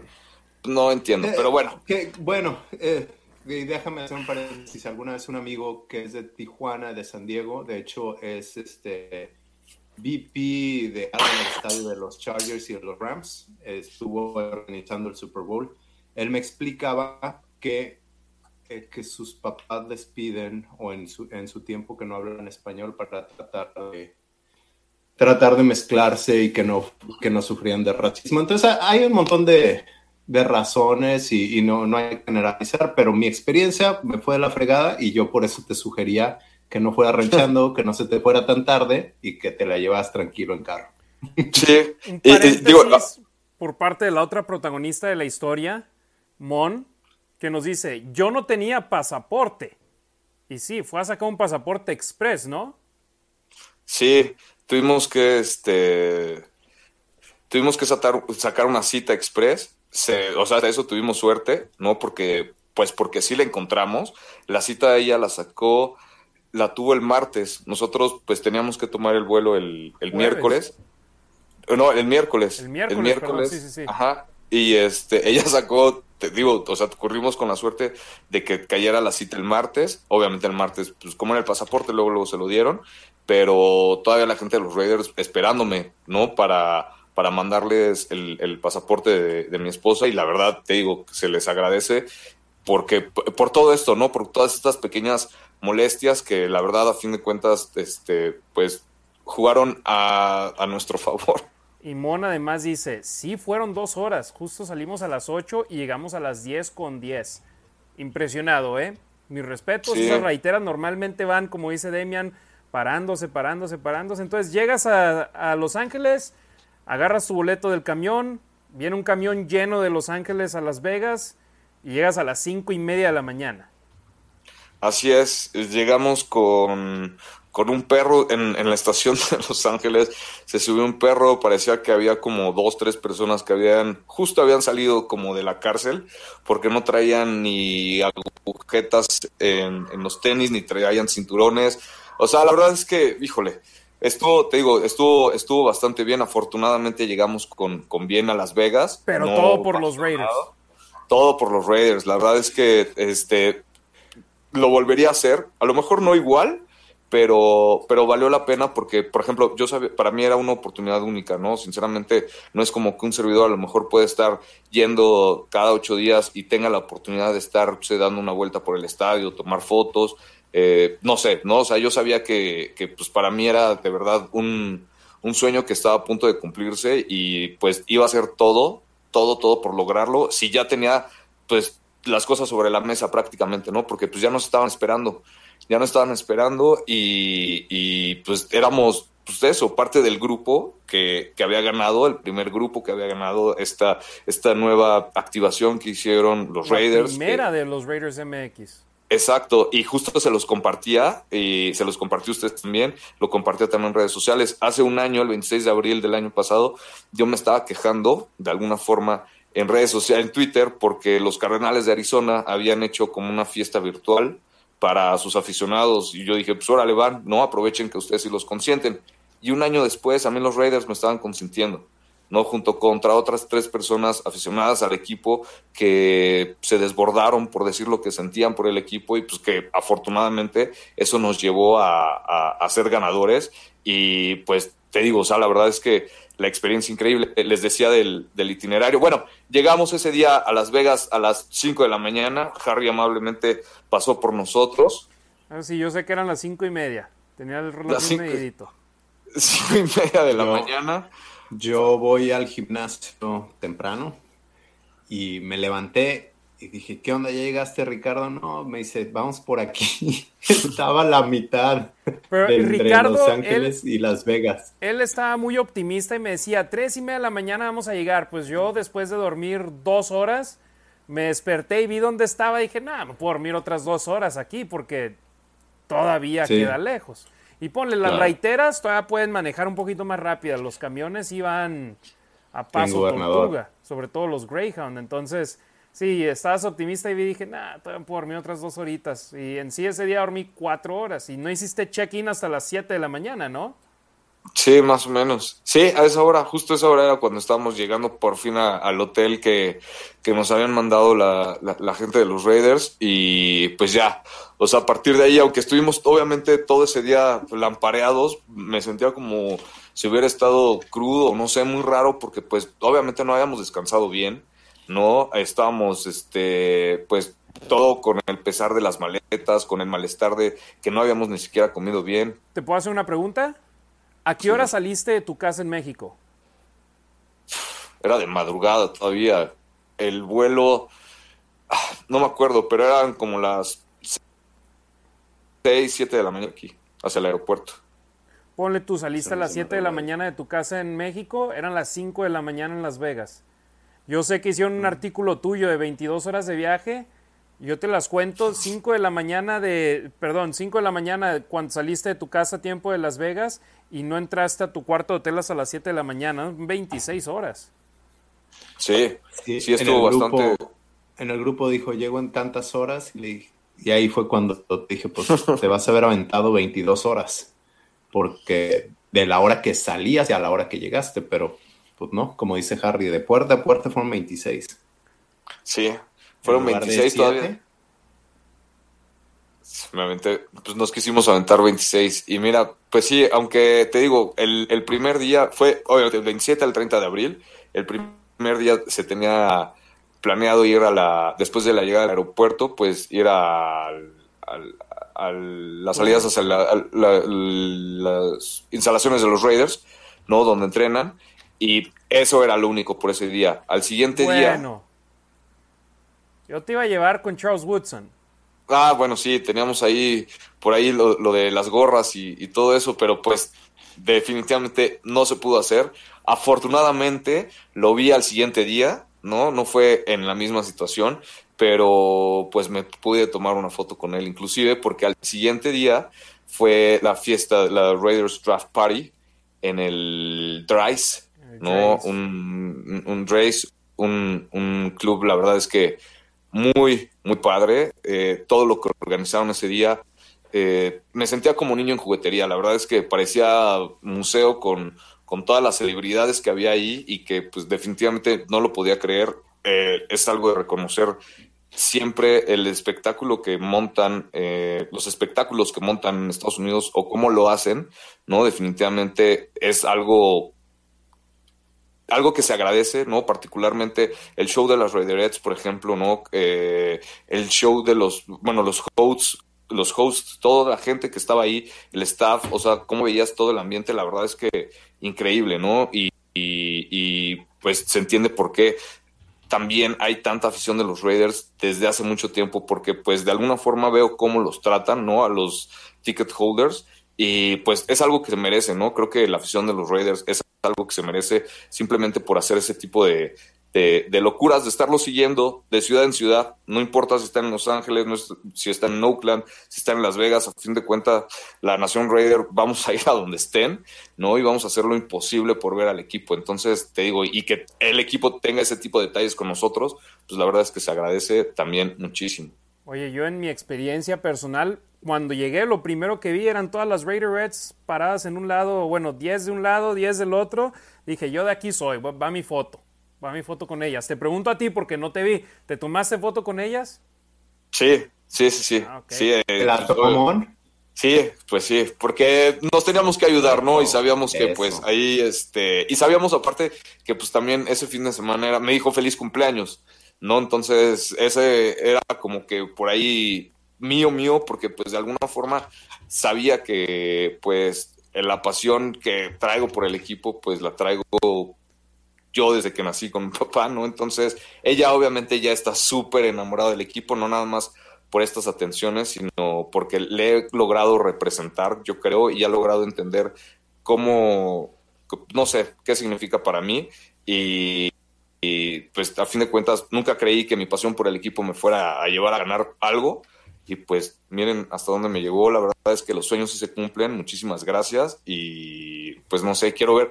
Se vienen cosas muy importantes y muy interesantes, ¿no? En México para, para los aficionados a los Raiders creo que hay por varias cosas por atrás que, que, se pueden ir trabajando. Y pues nada, los invito igual a que se unan al grupo. Es el único grupo, es el grupo oficial de los Raiders. Y ellos son los que manejan prácticamente este grupo, Raiders MX. Y pues ahí estén al pendiente porque ahí sacan, es la, la información oficial. Bueno, no te brinques todavía, falta, falta hablar del, del evento. El viernes, ahí estábamos, ah, o bueno, el jueves, perdón, ahí estábamos, ustedes, la, la, banda de México agarró un cachito, dijeron, este es nuestro cachito y aquí vamos a estar. Y acaban escogiendo muy buen lugar porque arriba de nosotros, donde estábamos parados, sentados, es donde estaban los ex jugadores, los jugadores actuales y de repente, hey, Ricardo, mira, ahí está arriba AJ Cole hey Ricardo, mira Daniel Carlson, hey Ricardo, mira Kenyon Drake. Y de repente empezaron a traer a exjugadores, Jaren McFadden, Charles Woodson, a hablar en la mitad del club, pero los traían con seguridad. Y me acuerdo el primer grupo que pasó y alguien pidió foto y le dijeron que no. Dije, Ricardo, no pidas foto. Llega con tu celular ya con la cámara puesta y nada más, hey, foto, pam, tómate la foto y tan tan, porque pides foto y te van a decir que no. Entonces te tomaste foto con Fred Biletnikoff y con Charles Woodson, ¿verdad? Así es. En, eh, eh, eh, con ese tipo de situación, sí, en ese tipo de situación, sí, la verdad es que tenía que aprovechar ¿no? O sea, dije, pues sí, no sé cuándo se me vuelva a presentar esta oportunidad otra vez, ¿no? Y pues si ya tengo el consejo de Harry de que, pues, puede ser así, ¿no? De que de alguna forma eh, se vale y, no nos vamos a meter en broncas, pues aprovechar, ¿no? De una vez. Entonces, este, la verdad es que también la gente de los Raiders, cuando les enseñan las fotos, me dijo, no puedo creer que te hayas tomado foto con Fred Viletnikov y que también esté Charles Woodson y que también esté McFadden. Entonces, no sé, muchas cosas, este, la verdad es que súper enriquecedor, o sea, eh, de verdad fue un sueño hecho realidad en mi vida, pensé que iba a poder estar en el mismo lugar que todos tres salones de la fama, ¿no? Y, la verdad es que, híjole, estuvo, eh, estuvo increíble, estuvo increíble. Y bueno, la fiesta duró hasta las 8 de la noche. Eh, yo sinceramente me fui a las 7 para irme a la fiesta de ESPN que estaba ahí a un costado en el Flamingo. Eh, Ricardo, ya después de ahí ya no hicieron nada más. no, la verdad es que sí, fuimos a cenar, fuimos a descansar, obviamente al hotel porque pues estábamos, estábamos cansados y este y sabíamos que pues todavía nos faltaba el siguiente día que iba a ser lo de lo del draft que también iba a estar un poquito pesadón porque pues había yo quería reconocer, quería conocer todo lo que, todo lo que había, ¿no? Y, sé que para ese tipo de eventos es levantarse temprano y la verdad es que para aprovechar el día, pues conocer, ¿no? Conocer todo lo que se pueda porque pues había que aprovechar, ¿no? Te digo, era una oportunidad que pues, definitivamente no, no se le da a cualquiera y, todavía nos faltaba un día largo, entonces por eso fuimos, nos, llevamos, nos la llevamos relax ese día y pues al siguiente día en, el, en, el, en la fiesta del draft híjole, la verdad es que también estuvo muy, muy padre, porque era como, no sé, como estar en, en un partido, pero pues veías a gente de todos, de todos los equipos y todo eso, eh, todo ese color, ¿no? Que se veía que todos estaban conviviendo de forma increíble, o sea, que veías pura camaradería, sinceramente nunca vi una pelea ni nada, o sea, es la gente en otro ambiente totalmente diferente, el tipo de, de, activaciones que tenían ahí, que si podías correr, por ejemplo, no sé, las 40 yardas, obviamente yo no las corrí porque pues ya no me quería lastimar, no quería tener accidentes, este, que si lanzabas el balón, que sí, no, no, no, ya no podía con eso. Entonces, había muchas personalidades ahí. Y ustedes llegaron un poquito tarde, ¿no? ¿A qué hora llegar, habrán llegado ahí? Yo creo que llegamos como a las cuatro más o menos. Porque yo me, fui del estadio como a la una y media para llegar al Draft Experience como a las dos, dos diez. Fui como aficionado.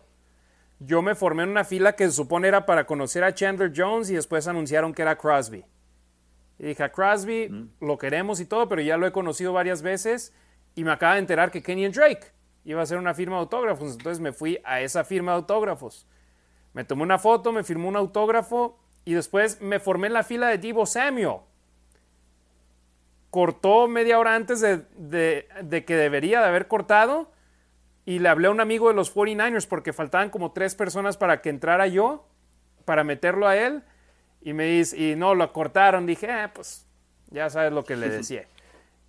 Lo bueno fue que después de eso me acabo de enterar que Chandler Jones sí estaba firmando autógrafos ya mucho después, tres horas después de que debió haber firmado. Pues me fui, me formé, me tomé la selfie con él y me presenté con él. Y aparte, cuando fui a la fila de Kenyon Drake, me topé con Marquette King, el expateador de los Raiders. Y ahí me tomé foto con él también. Entonces, yo ¿Le me acuerdo levantaste que. el ego? ¿Mandé? ¿Le levantaste el ego? No, Digo, tenía raza necesiten. alrededor de él, ¿eh? Y aparte, ahí te No, da. sí, pero le dijiste, deberías de estar en la liga. y yo No, no, sé. no, yo le enseñé una foto mía, yo tengo su jersey. Lo compré en el Ok. 2016. Entonces le enseñé la foto y me dice, oh, bro, thanks for the support, esto y lo otro, y me tomé la foto con él. Yo no le dije, debes estar en la liga, pero le dije, hey, mira, tengo tu jersey, sí te apoyé y todo. Y me tomé la foto. Oye, pues si estás a un lado de un exjugador de los Raiders, ¿qué es lo que se dice? Once a Raider, always a Raider. Ah, no, sí, sí, y, y me cae bien, y me caía bien, pero eso que la banda cree que debería estar en la liga todavía, o él dice, es que yo debería, pues a lo mejor sí pateas mejor que otros, güey, pero pues tú solito te quedaste y tú tendiste tu camita, hijo, pues ya. Te fregaste. Sí, entonces yo fui como aficionado, yo sabía Ricardo iba con el grupo, entonces tenía que hacer las cosas con el grupo. Dije, pero yo no me voy a perder la oportunidad y me voy a lanzar aparte. ¿Quieres compartir algo del tour del estadio? Algo que te haya gustado más que mm, sobre algo más que lo demás? Híjole, pues es que todo, de verdad es que todo está increíble. Les recomiendo ampliamente, si tienen la oportunidad, cuando vayan, tomen el tour. La verdad es que es, no sé, hay muchísimo que ver, ¿no? O sea, se podría, yo me podría pasar todo el día ahí, creo que no se permite, pero de, de ver tantas cosas que hay, ¿no? Tanta historia de los Raiders, de verdad es que se aprende muchísimo también, porque obviamente en el tour pues le meten ahí algunos datos que pues no son tan fáciles de conseguir o que no en cualquier lado están. Y la verdad es que es un, es un must, definitivamente, cuando si eres aficionado a los Raiders y, vas a Las Vegas, definitivamente es la mejor recomendación tomar el tour, vale la pena. Sin- no sé cuánto cueste Harry, pero, pero creo que sí valdría la pena si se puede hacer, hacer el esfuerzo por ahí porque está increíble. No está nada barato. Demian, tú sí pagaste por él, ¿no? Sí, a Anabel, Anabel pagó por él y por cuatro, porque era mi cumpleaños, pero sí vale la pena, Harry. Tú hablaste con ella, ¿no? Antes y le dijiste, no, sí, páguenlo, sí vale la pena. Pues yo te había dicho a Sí, ti, cuando lana. me dijiste, no, no vamos a hacer el Sí. tour, y yo te dije, tienes que pues hacerlo ya voy a porque estar en el estadio. es diferente Es- el estadio que ves Muy, muy, muy diferente. en el día de juego al estadio que ves en el tour. Es el mismo estadio, pero ves muchas cosas que ni de loco puedes teniendo un boleto para el juego. Entonces, y aparte, el día del juego, ¿qué es lo que hacemos? El tailgate, estar cotorreando afuera y entras para el partido. En el tour, literal, Ricardo lo viviste, ves muchas cosas detrás de, de escenas que nunca Claro. te imaginarías ver. Claro, por ejemplo, digo, no- no sé si eso fue porque fuimos nosotros en ese tour, pero pues de entrada, por ejemplo, a nosotros nos dejaron pasar a los asientos del patrón, del señor Mark Davis. Nos dijeron, ¿no? Cuáles eran. Obviamente no nos pudimos sentar.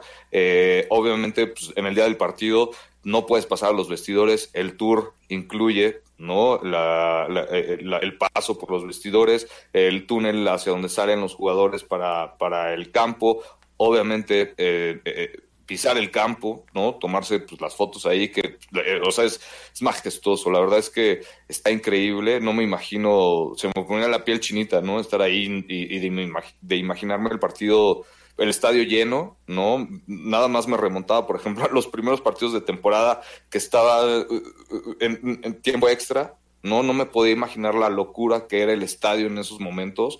Eh, no sé, volví a ser niño de alguna forma, ¿no? Está sí proyectándome y, escuchando, tratando de escuchar el ambiente y, o sea, no sé, increíble, una oportunidad que definitivamente agradezco y, creo que valdría la pena si, se pueden las personas que, vayan por allá, que, tomen el tour y después se compren, no sé, algo tomar, les dan, estaban dando los vasitos para la temporada, de la temporada pasada. Este, o sea, todo es souvenir, ¿no? Para mí era todo un souvenir de los Raiders. Aproveché para traerme hasta las servilletas si me las podía traer, ¿no? Obviamente con permiso de todos. Y no sé, o sea, increíble. La verdad es que una experiencia muy, muy padre. Y sí, simplemente para apuntar, todo lo que estabas hablando, Ricardo, la raza que venga a Las Vegas y tome un tour, lo va a ver, a excepción de que como cuando yo lo tomé, estaban renovando la suite de Mark Davis, entonces nos tocó ver la suite de MGM que está a un costado de Mark Davis, pero por lo general también. la suite de Mark Davis es parte del tour. Entonces, a excepción de que haya remodelación en un área, no la vas a no vas a poder ver algunas cosas, pero por lo general ves todo. Es más, eh, Ricardo pasó por el túnel donde pasa eh, Derek Carr y golpea a Ken Stabler. Y eso a mí no me tocó en el tour al que yo fui. A mí sí me tocó, tampoco me tocó la suite de Mark Davis. Y, ojo, tienen dos pastos. Tienen el natural donde juega Raiders, que nada, nadie más lo toca, y tienen el pasto artificial, que tiene los logos de Raiders, pero tienen dos pasos artificiales. Ah, ok. El de los Raiders y el de UNLV. Ah, cierto. Y acababa de jugar, acaban de jugar el campeonato de conferencia del Pac-12 y entonces estaba pintado de Oregon y Utah. Entonces tengo mis fotos ahí en el estadio sin los logos de Raiders en el campo. No te tocó suerte en ese caso. A nosotros nos pasó, no, obviamente no nos metieron al, a los vestidores de los rebeldes de la Universidad de, de Las Vegas, pero pasamos a mí no. No pasamos. Ah, sí, es cierto que la alfombra era negro con. que es el de visitantes. Sí, nos al, vestidor de también. también. Eh, que a mí no me ha eh, tocado. El de las Raiderettes. No, también, o sea, muchas cosas por ahí que la verdad eh, que incluye el tour y que forma parte de la historia del equipo y que la verdad es que es algo que, que se tiene que hacer, ¿no? Al menos, pues, como aficionado a los Raiders, pues creo que hay que aprovechar que, pues, no sé, por ejemplo, en Oakland obviamente no, no, no, no, no había nada de esto, ¿no? Entonces, pues, aprovechar y que, híjole, está de verdad majestuoso, está increíble. 100% lo recomendamos. Una experiencia única para el buen Ricardo Villanueva. Felicidades por haber ganado. Vamos con algunos comentarios finales. Eh, Maximiliano, saludos desde Buenos Aires, Argentina. Saludos a la banda argentina. Eh, Mon Yanes dice, deberían de pedirle a Rasgit que lo publique, el ensayo que escribiste. Está bien bonito, hasta chilla uno de leerlo. Él es el fan número uno de los Raiders. Eh, Jair Monroe, es el prime time del programa, la experiencia de nuestro hermano Ricardo. Diego Malva, saludos Demian Harry, Ricardo desde México. Eh, dice Ror Religio, felicidades Ricardo, ser Raiders es un estilo de vida. Eh, Xiomara Martínez Montiel dice, yo también participé y aunque no gané, me super emocioné cuando vi que tú habías ganado. Me acordé cuando Harry te dijo en el programa también. Qué eh, chido, sí. Rorro Religio, ojalá puedan hacer más concursos para toda la nación Raider de México. Ojo, es importante decir, los Raiders no van a estar trayendo a raza de México cada semana, ¿eh? Pero ya vieron con Ricardo que vale la pena cuando hagan un concurso que participen pueden ganar. Y Ricardo es el ejemplo más claro. Y ahí les va. La persona que eligió a los ganadores no tenía la menor idea que Ricardo y yo nos conocemos. No tenía la menor idea que Ricardo forma parte de este programa.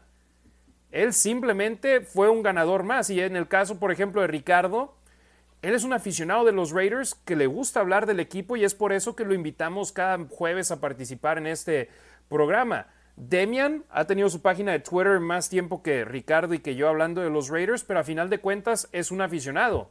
Yo, yo soy un fan del equipo. Me pregunten a quién le voy y yo siempre he sido fan de los Raiders. Tengo la fortuna de participar en sus transmisiones en español de la radio, pero antes y después de los partidos sigo siendo fan de los Raiders. Y esto que es lo que siempre hemos dicho, es por la nación Raider, para la nación Raider. Y créanme, les conviene. Raiders MX en Facebook. Sigan al grupo, formen parte del grupo. Hay que superar los mil follows en ese grupo porque conforme vean más apoyo, harán más por ustedes. Publican mucha información. Saludos a Omar Martínez, no sé si nos siga viendo. Publica mucha información oficial del equipo él. Y créanme, si ve el apoyo de la raza, si ve los likes, si ve los compartir, si ve los comentarios y sigue creciendo, van a hacer más por ustedes. ¿Y qué es lo que hemos pedido todo este tiempo? Que nos consideren a la afición de habla hispana y que nos den más contenido. Si apoyan a Raiders MX en Facebook, ¿quién quita y viene una cuenta de Twitter? ¿Quién quita y viene una cuenta de Instagram? ¿Quién quita y viene un canal de YouTube y vienen programas? Apoyen lo que hay en estos momentos y vendrá más para la comunidad. Eh, eh, Iván Ferrera, saludos, un abrazote a Iván. Eh, tenía que hacer historia, Ricardo. Sí, hasta un artículo te escribieron en el Reforma, ¿no? Sí, así es. Aprovecharon ese día del tour. había gente ahí que del Reforma que estaba tomando también el, el tour. Y pues estaban escuchando todo, ¿no? Y pues no sé, yo creo que veían, escuchaban la historia y veían mi cara de, de, cómo estaba de sorprendido, de cómo estábamos todos de sorprendidos. Digo, o sea, la verdad yo estaba como niño chiquito, ¿no? Entonces no me la creía, no sé si eso les llamó un poquito la atención, pero pues sí, salimos, salimos en, en un reportaje también. Roberto González, que es uno de los ganadores de Chihuahua. Saludos a, Roberto. Ánimo, mi Rich, el siguiente también lo ganamos. Saluditos. Eh, Ro Religio, ¿qué souvenir te regalaron, Ricardo? Un chilango siempre sale adelante, paisano. Eso sí, híjole, me consintieron muchísimo, muchísimo. De entrada, por ejemplo, este, el jersey nuevo de Davante Adams, eh, no tenía el, el, jersey de Hunter Renfro, eh, traigo un jersey de Charles Woodson, este, no sé, una sudadera padrísima de eh, Jackson, traigo, híjole, no sé, eh, y lo que me llevo acá, las fotos que, me tomé, la verdad es que sinceramente me quedo más con las fotos porque sé que nadie va a tener una foto con Fred Viletnikov. Y, o bueno, o que muy pocos vamos a tener una foto Métete a mi Facebook. Por ejemplo, no sé, a lo mejor... De Ahora sí ya los tres ya tenemos foto con Viletnikov, más bien. Ah, pues ahí está. ¿No? tengo acceso a mi Facebook, pero si me buscan ahí la foto de perfil, la primera. Ahí está, entonces, pues, como dicen los rudos, somos pocos los elegidos. Y pues ahí está, creo que, creo que eso, ¿no? La verdad es que me quedo más con eso, eso es lo que me gusta más presumir. Y sinceramente, no, o sea, la foto con Charles Woodson está increíble, no, de verdad es que no me la puedo creer. Y este, y pues con eso me quedo. Esos son los souvenirs más preciados, sinceramente. Sin duda. Em, ¿Quién más? Eh, César Tejeda, ok, ya leímos ese. Estos ya, a ver, ya los leímos, déjame me brinco acá. Ok, este sobre el chavo que draftearon los Raiders, o, bueno, Alex Torres, saludos a, Arizona también. Eh, Omar Ramírez dice, la mamá de Troy Polamalu es prima de la mamá de Isaiah Polamao. Tuvieron entrenamientos juntos en la pandemia, entonces es sobrino de Troy Polamalu por el lado de la mamá son primos. Entonces, digamos, no son como el hermano, la hermana es la mamá del chavo. Por eso no es Polamalu, pero sí son familia. Em, a ver, déjenme brinco a otro donde que no hemos leído. Dice Rorro Elige una aventura para contarles a tus nietos. Mon Janes de Villanueva, muchas gracias a los Raiders MX por todo, ellos también de a 10 con nosotros. Y luego te corrige Mon, a las 5 y media de la mañana salimos de tu casa aquí en México. No, pues 26 horas totales. Eh, Alex Torres, qué fregón viaje, una experiencia que aunque empezó mal tuvo su premio, felicidades. Alexa Lima, Ricardo a los Raiders y todavía preguntas si te quiero. y ahí te va el mejor comentario que he leído hoy, ¿eh?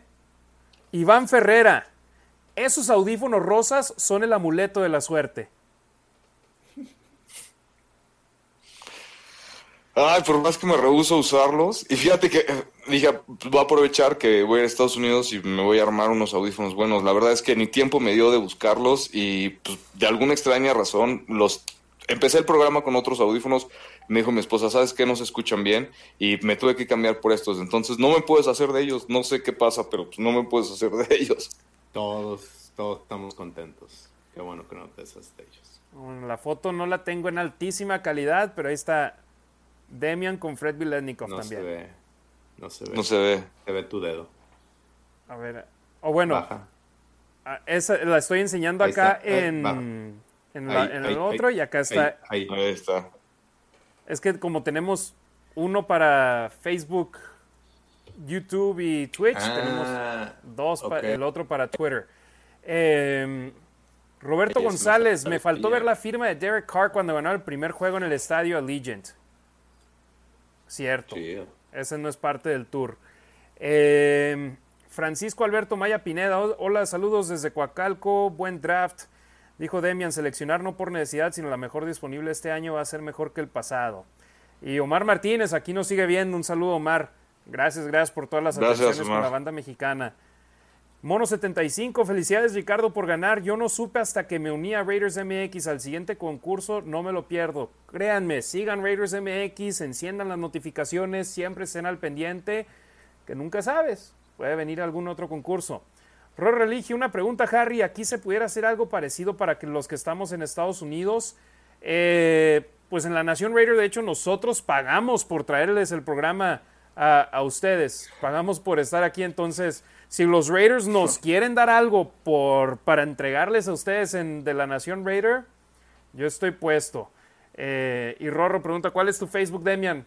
Pues es Demian Reyes, no Demian, pero ni siquiera Demian puede tener acceso a él. Entonces, no tiene caso que, lo busquen ahí. Se me hace que estás en mute, mi estimado Demian.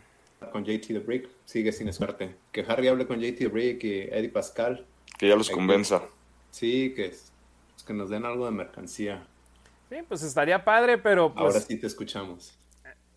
Eh, Ricardo es la misma, por ejemplo, Ricardo quería que me llevaran al, al escenario del draft, a donde estaban invitados ellos, y a otra cosa que no voy a mencionar, pero yo le decía, mira, a mí me invitan a donde quieran que vaya.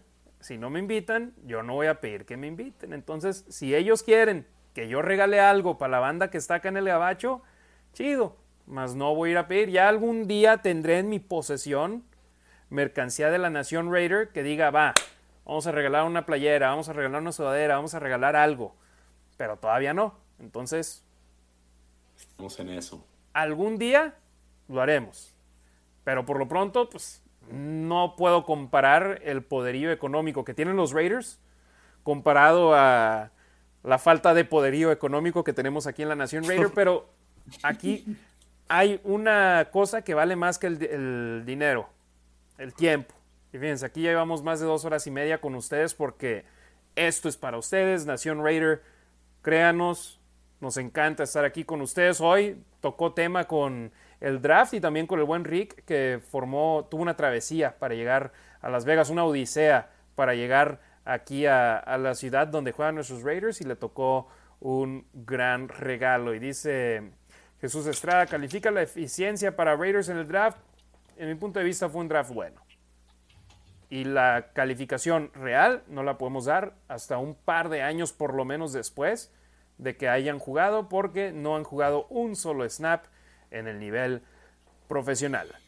Bueno muchachos, ya se nos hizo tarde. ¿Algún comentario final, Ricardo? Tú que has sido la estrella del programa del día de hoy. Híjole, pues nada, agradecer, no hay palabras de verdad para agradecer lo que, lo que hicieron los Reyes. No, sinceramente, decir la oración no, o sea, me causa todavía como un shock porque nunca me imaginé que mi equipo favorito hiciera algo tan enorme por mí, ¿sabes? Entonces, de verdad es que no hay cómo agradecer que me hayan cumplido ese sueño, sinceramente. Eh, y creo que además lo más padre es que de alguna forma no fue en temporada, porque pues en temporada creo que no hubiéramos tenido a lo mejor las mismas facilidades o, el mismo tipo de experiencia, ¿no? Entonces creo que aún así estuvo, o sea, no, no, no, hay, no hay palabras, la verdad, muchas, muchas gracias, les invito a que, a que se unan, que sigan las publicaciones del grupo de, oficial de los Raiders, Raiders MX en Facebook, y que estén al pendiente de todo lo que mandan porque parece que se, viene, que se viene buenas cosas. Gracias, mi estimado Ricardo. Siempre un placer tenerte aquí en el programa y poder platicar contigo. Demian, carnalito, pues ahora Ricardo estamos contentos por él. Era el que faltaba de ir al, al estadio Allegiant. Y esperemos algún día poder eh, convivir los tres juntos acá, ya sea en Las Vegas, en la Ciudad de México, si algún grupo de fans de los Raiders nos quiere llevar a los tres a formar parte de su convención. mm, Me vuelan a mí de Las Vegas, a Demian de Chicago y a Ricardo de la Ciudad de México. Y ahí les hacemos un podcast en vivo también. Me encantaría, me encantaría hacer eso. Muchas gracias a todos, gracias por estar aquí. Ojalá y nos podamos ver pronto los tres y conocer, seguir conociendo más gente de la Nación Raider. Y ojo, en una semana ya sabremos el calendario de los Raiders. Los comprometo al aire. ¿Quieren hacer programa el próximo jueves? Sí. ¿Va? Perfecto, el próximo jueves, sin broncas. 6:45 de la Vamos tarde. a sacar predicciones. Ricardo, 17-0. Profe Barco. Sí. Eso es todo. Entonces, el próximo jueves, 6:45 de la tarde, tiempo de Las Vegas, 8:45 de la noche, tiempo del centro de la Ciudad de México, tendremos el episodio 49 de La Nación Raider, donde hablaremos del calendario de la temporada 2022 de los malosos, que ya conoceremos. Ya nos estamos frotando las manos, a ver qué pasa. Que nos toque Arizona en las primeras seis semanas, ¿no? Sí. Sí, Muchos- porque Sí, aprovechar. Andrew Hopkins, y Andrew Hopkins no está. en Twitter me decían contra quien sea y con que esté con los mejores jugadores. Yo digo, no, yo sí les aprovecho, yo sí aprovecho que les falte el- uno de los mejores receptores de la liga. No, no me enojo por eso. Gracias, banda de la Nación Raider, todos los que nos estuvieron viendo, ya sea en vivo, de manera diferida, que nos estén escuchando posteriormente en versión podcast. Este programa es para ustedes, por la Nación Raider, para la Nación Raider. El próximo jueves tenemos una cita aquí en las redes sociales de la Nación Raider, Facebook, Twitter, YouTube, en Twitch, el programa en vivo. Muchísimas gracias por su apoyo y donde haya un Raider, ahí estaremos siempre todos los Raiders. Gracias, familia de la Raider Nation. Tengan un excelente fin de semana. Y, y sigan Raiders MX en Facebook. Síganlos, por favor.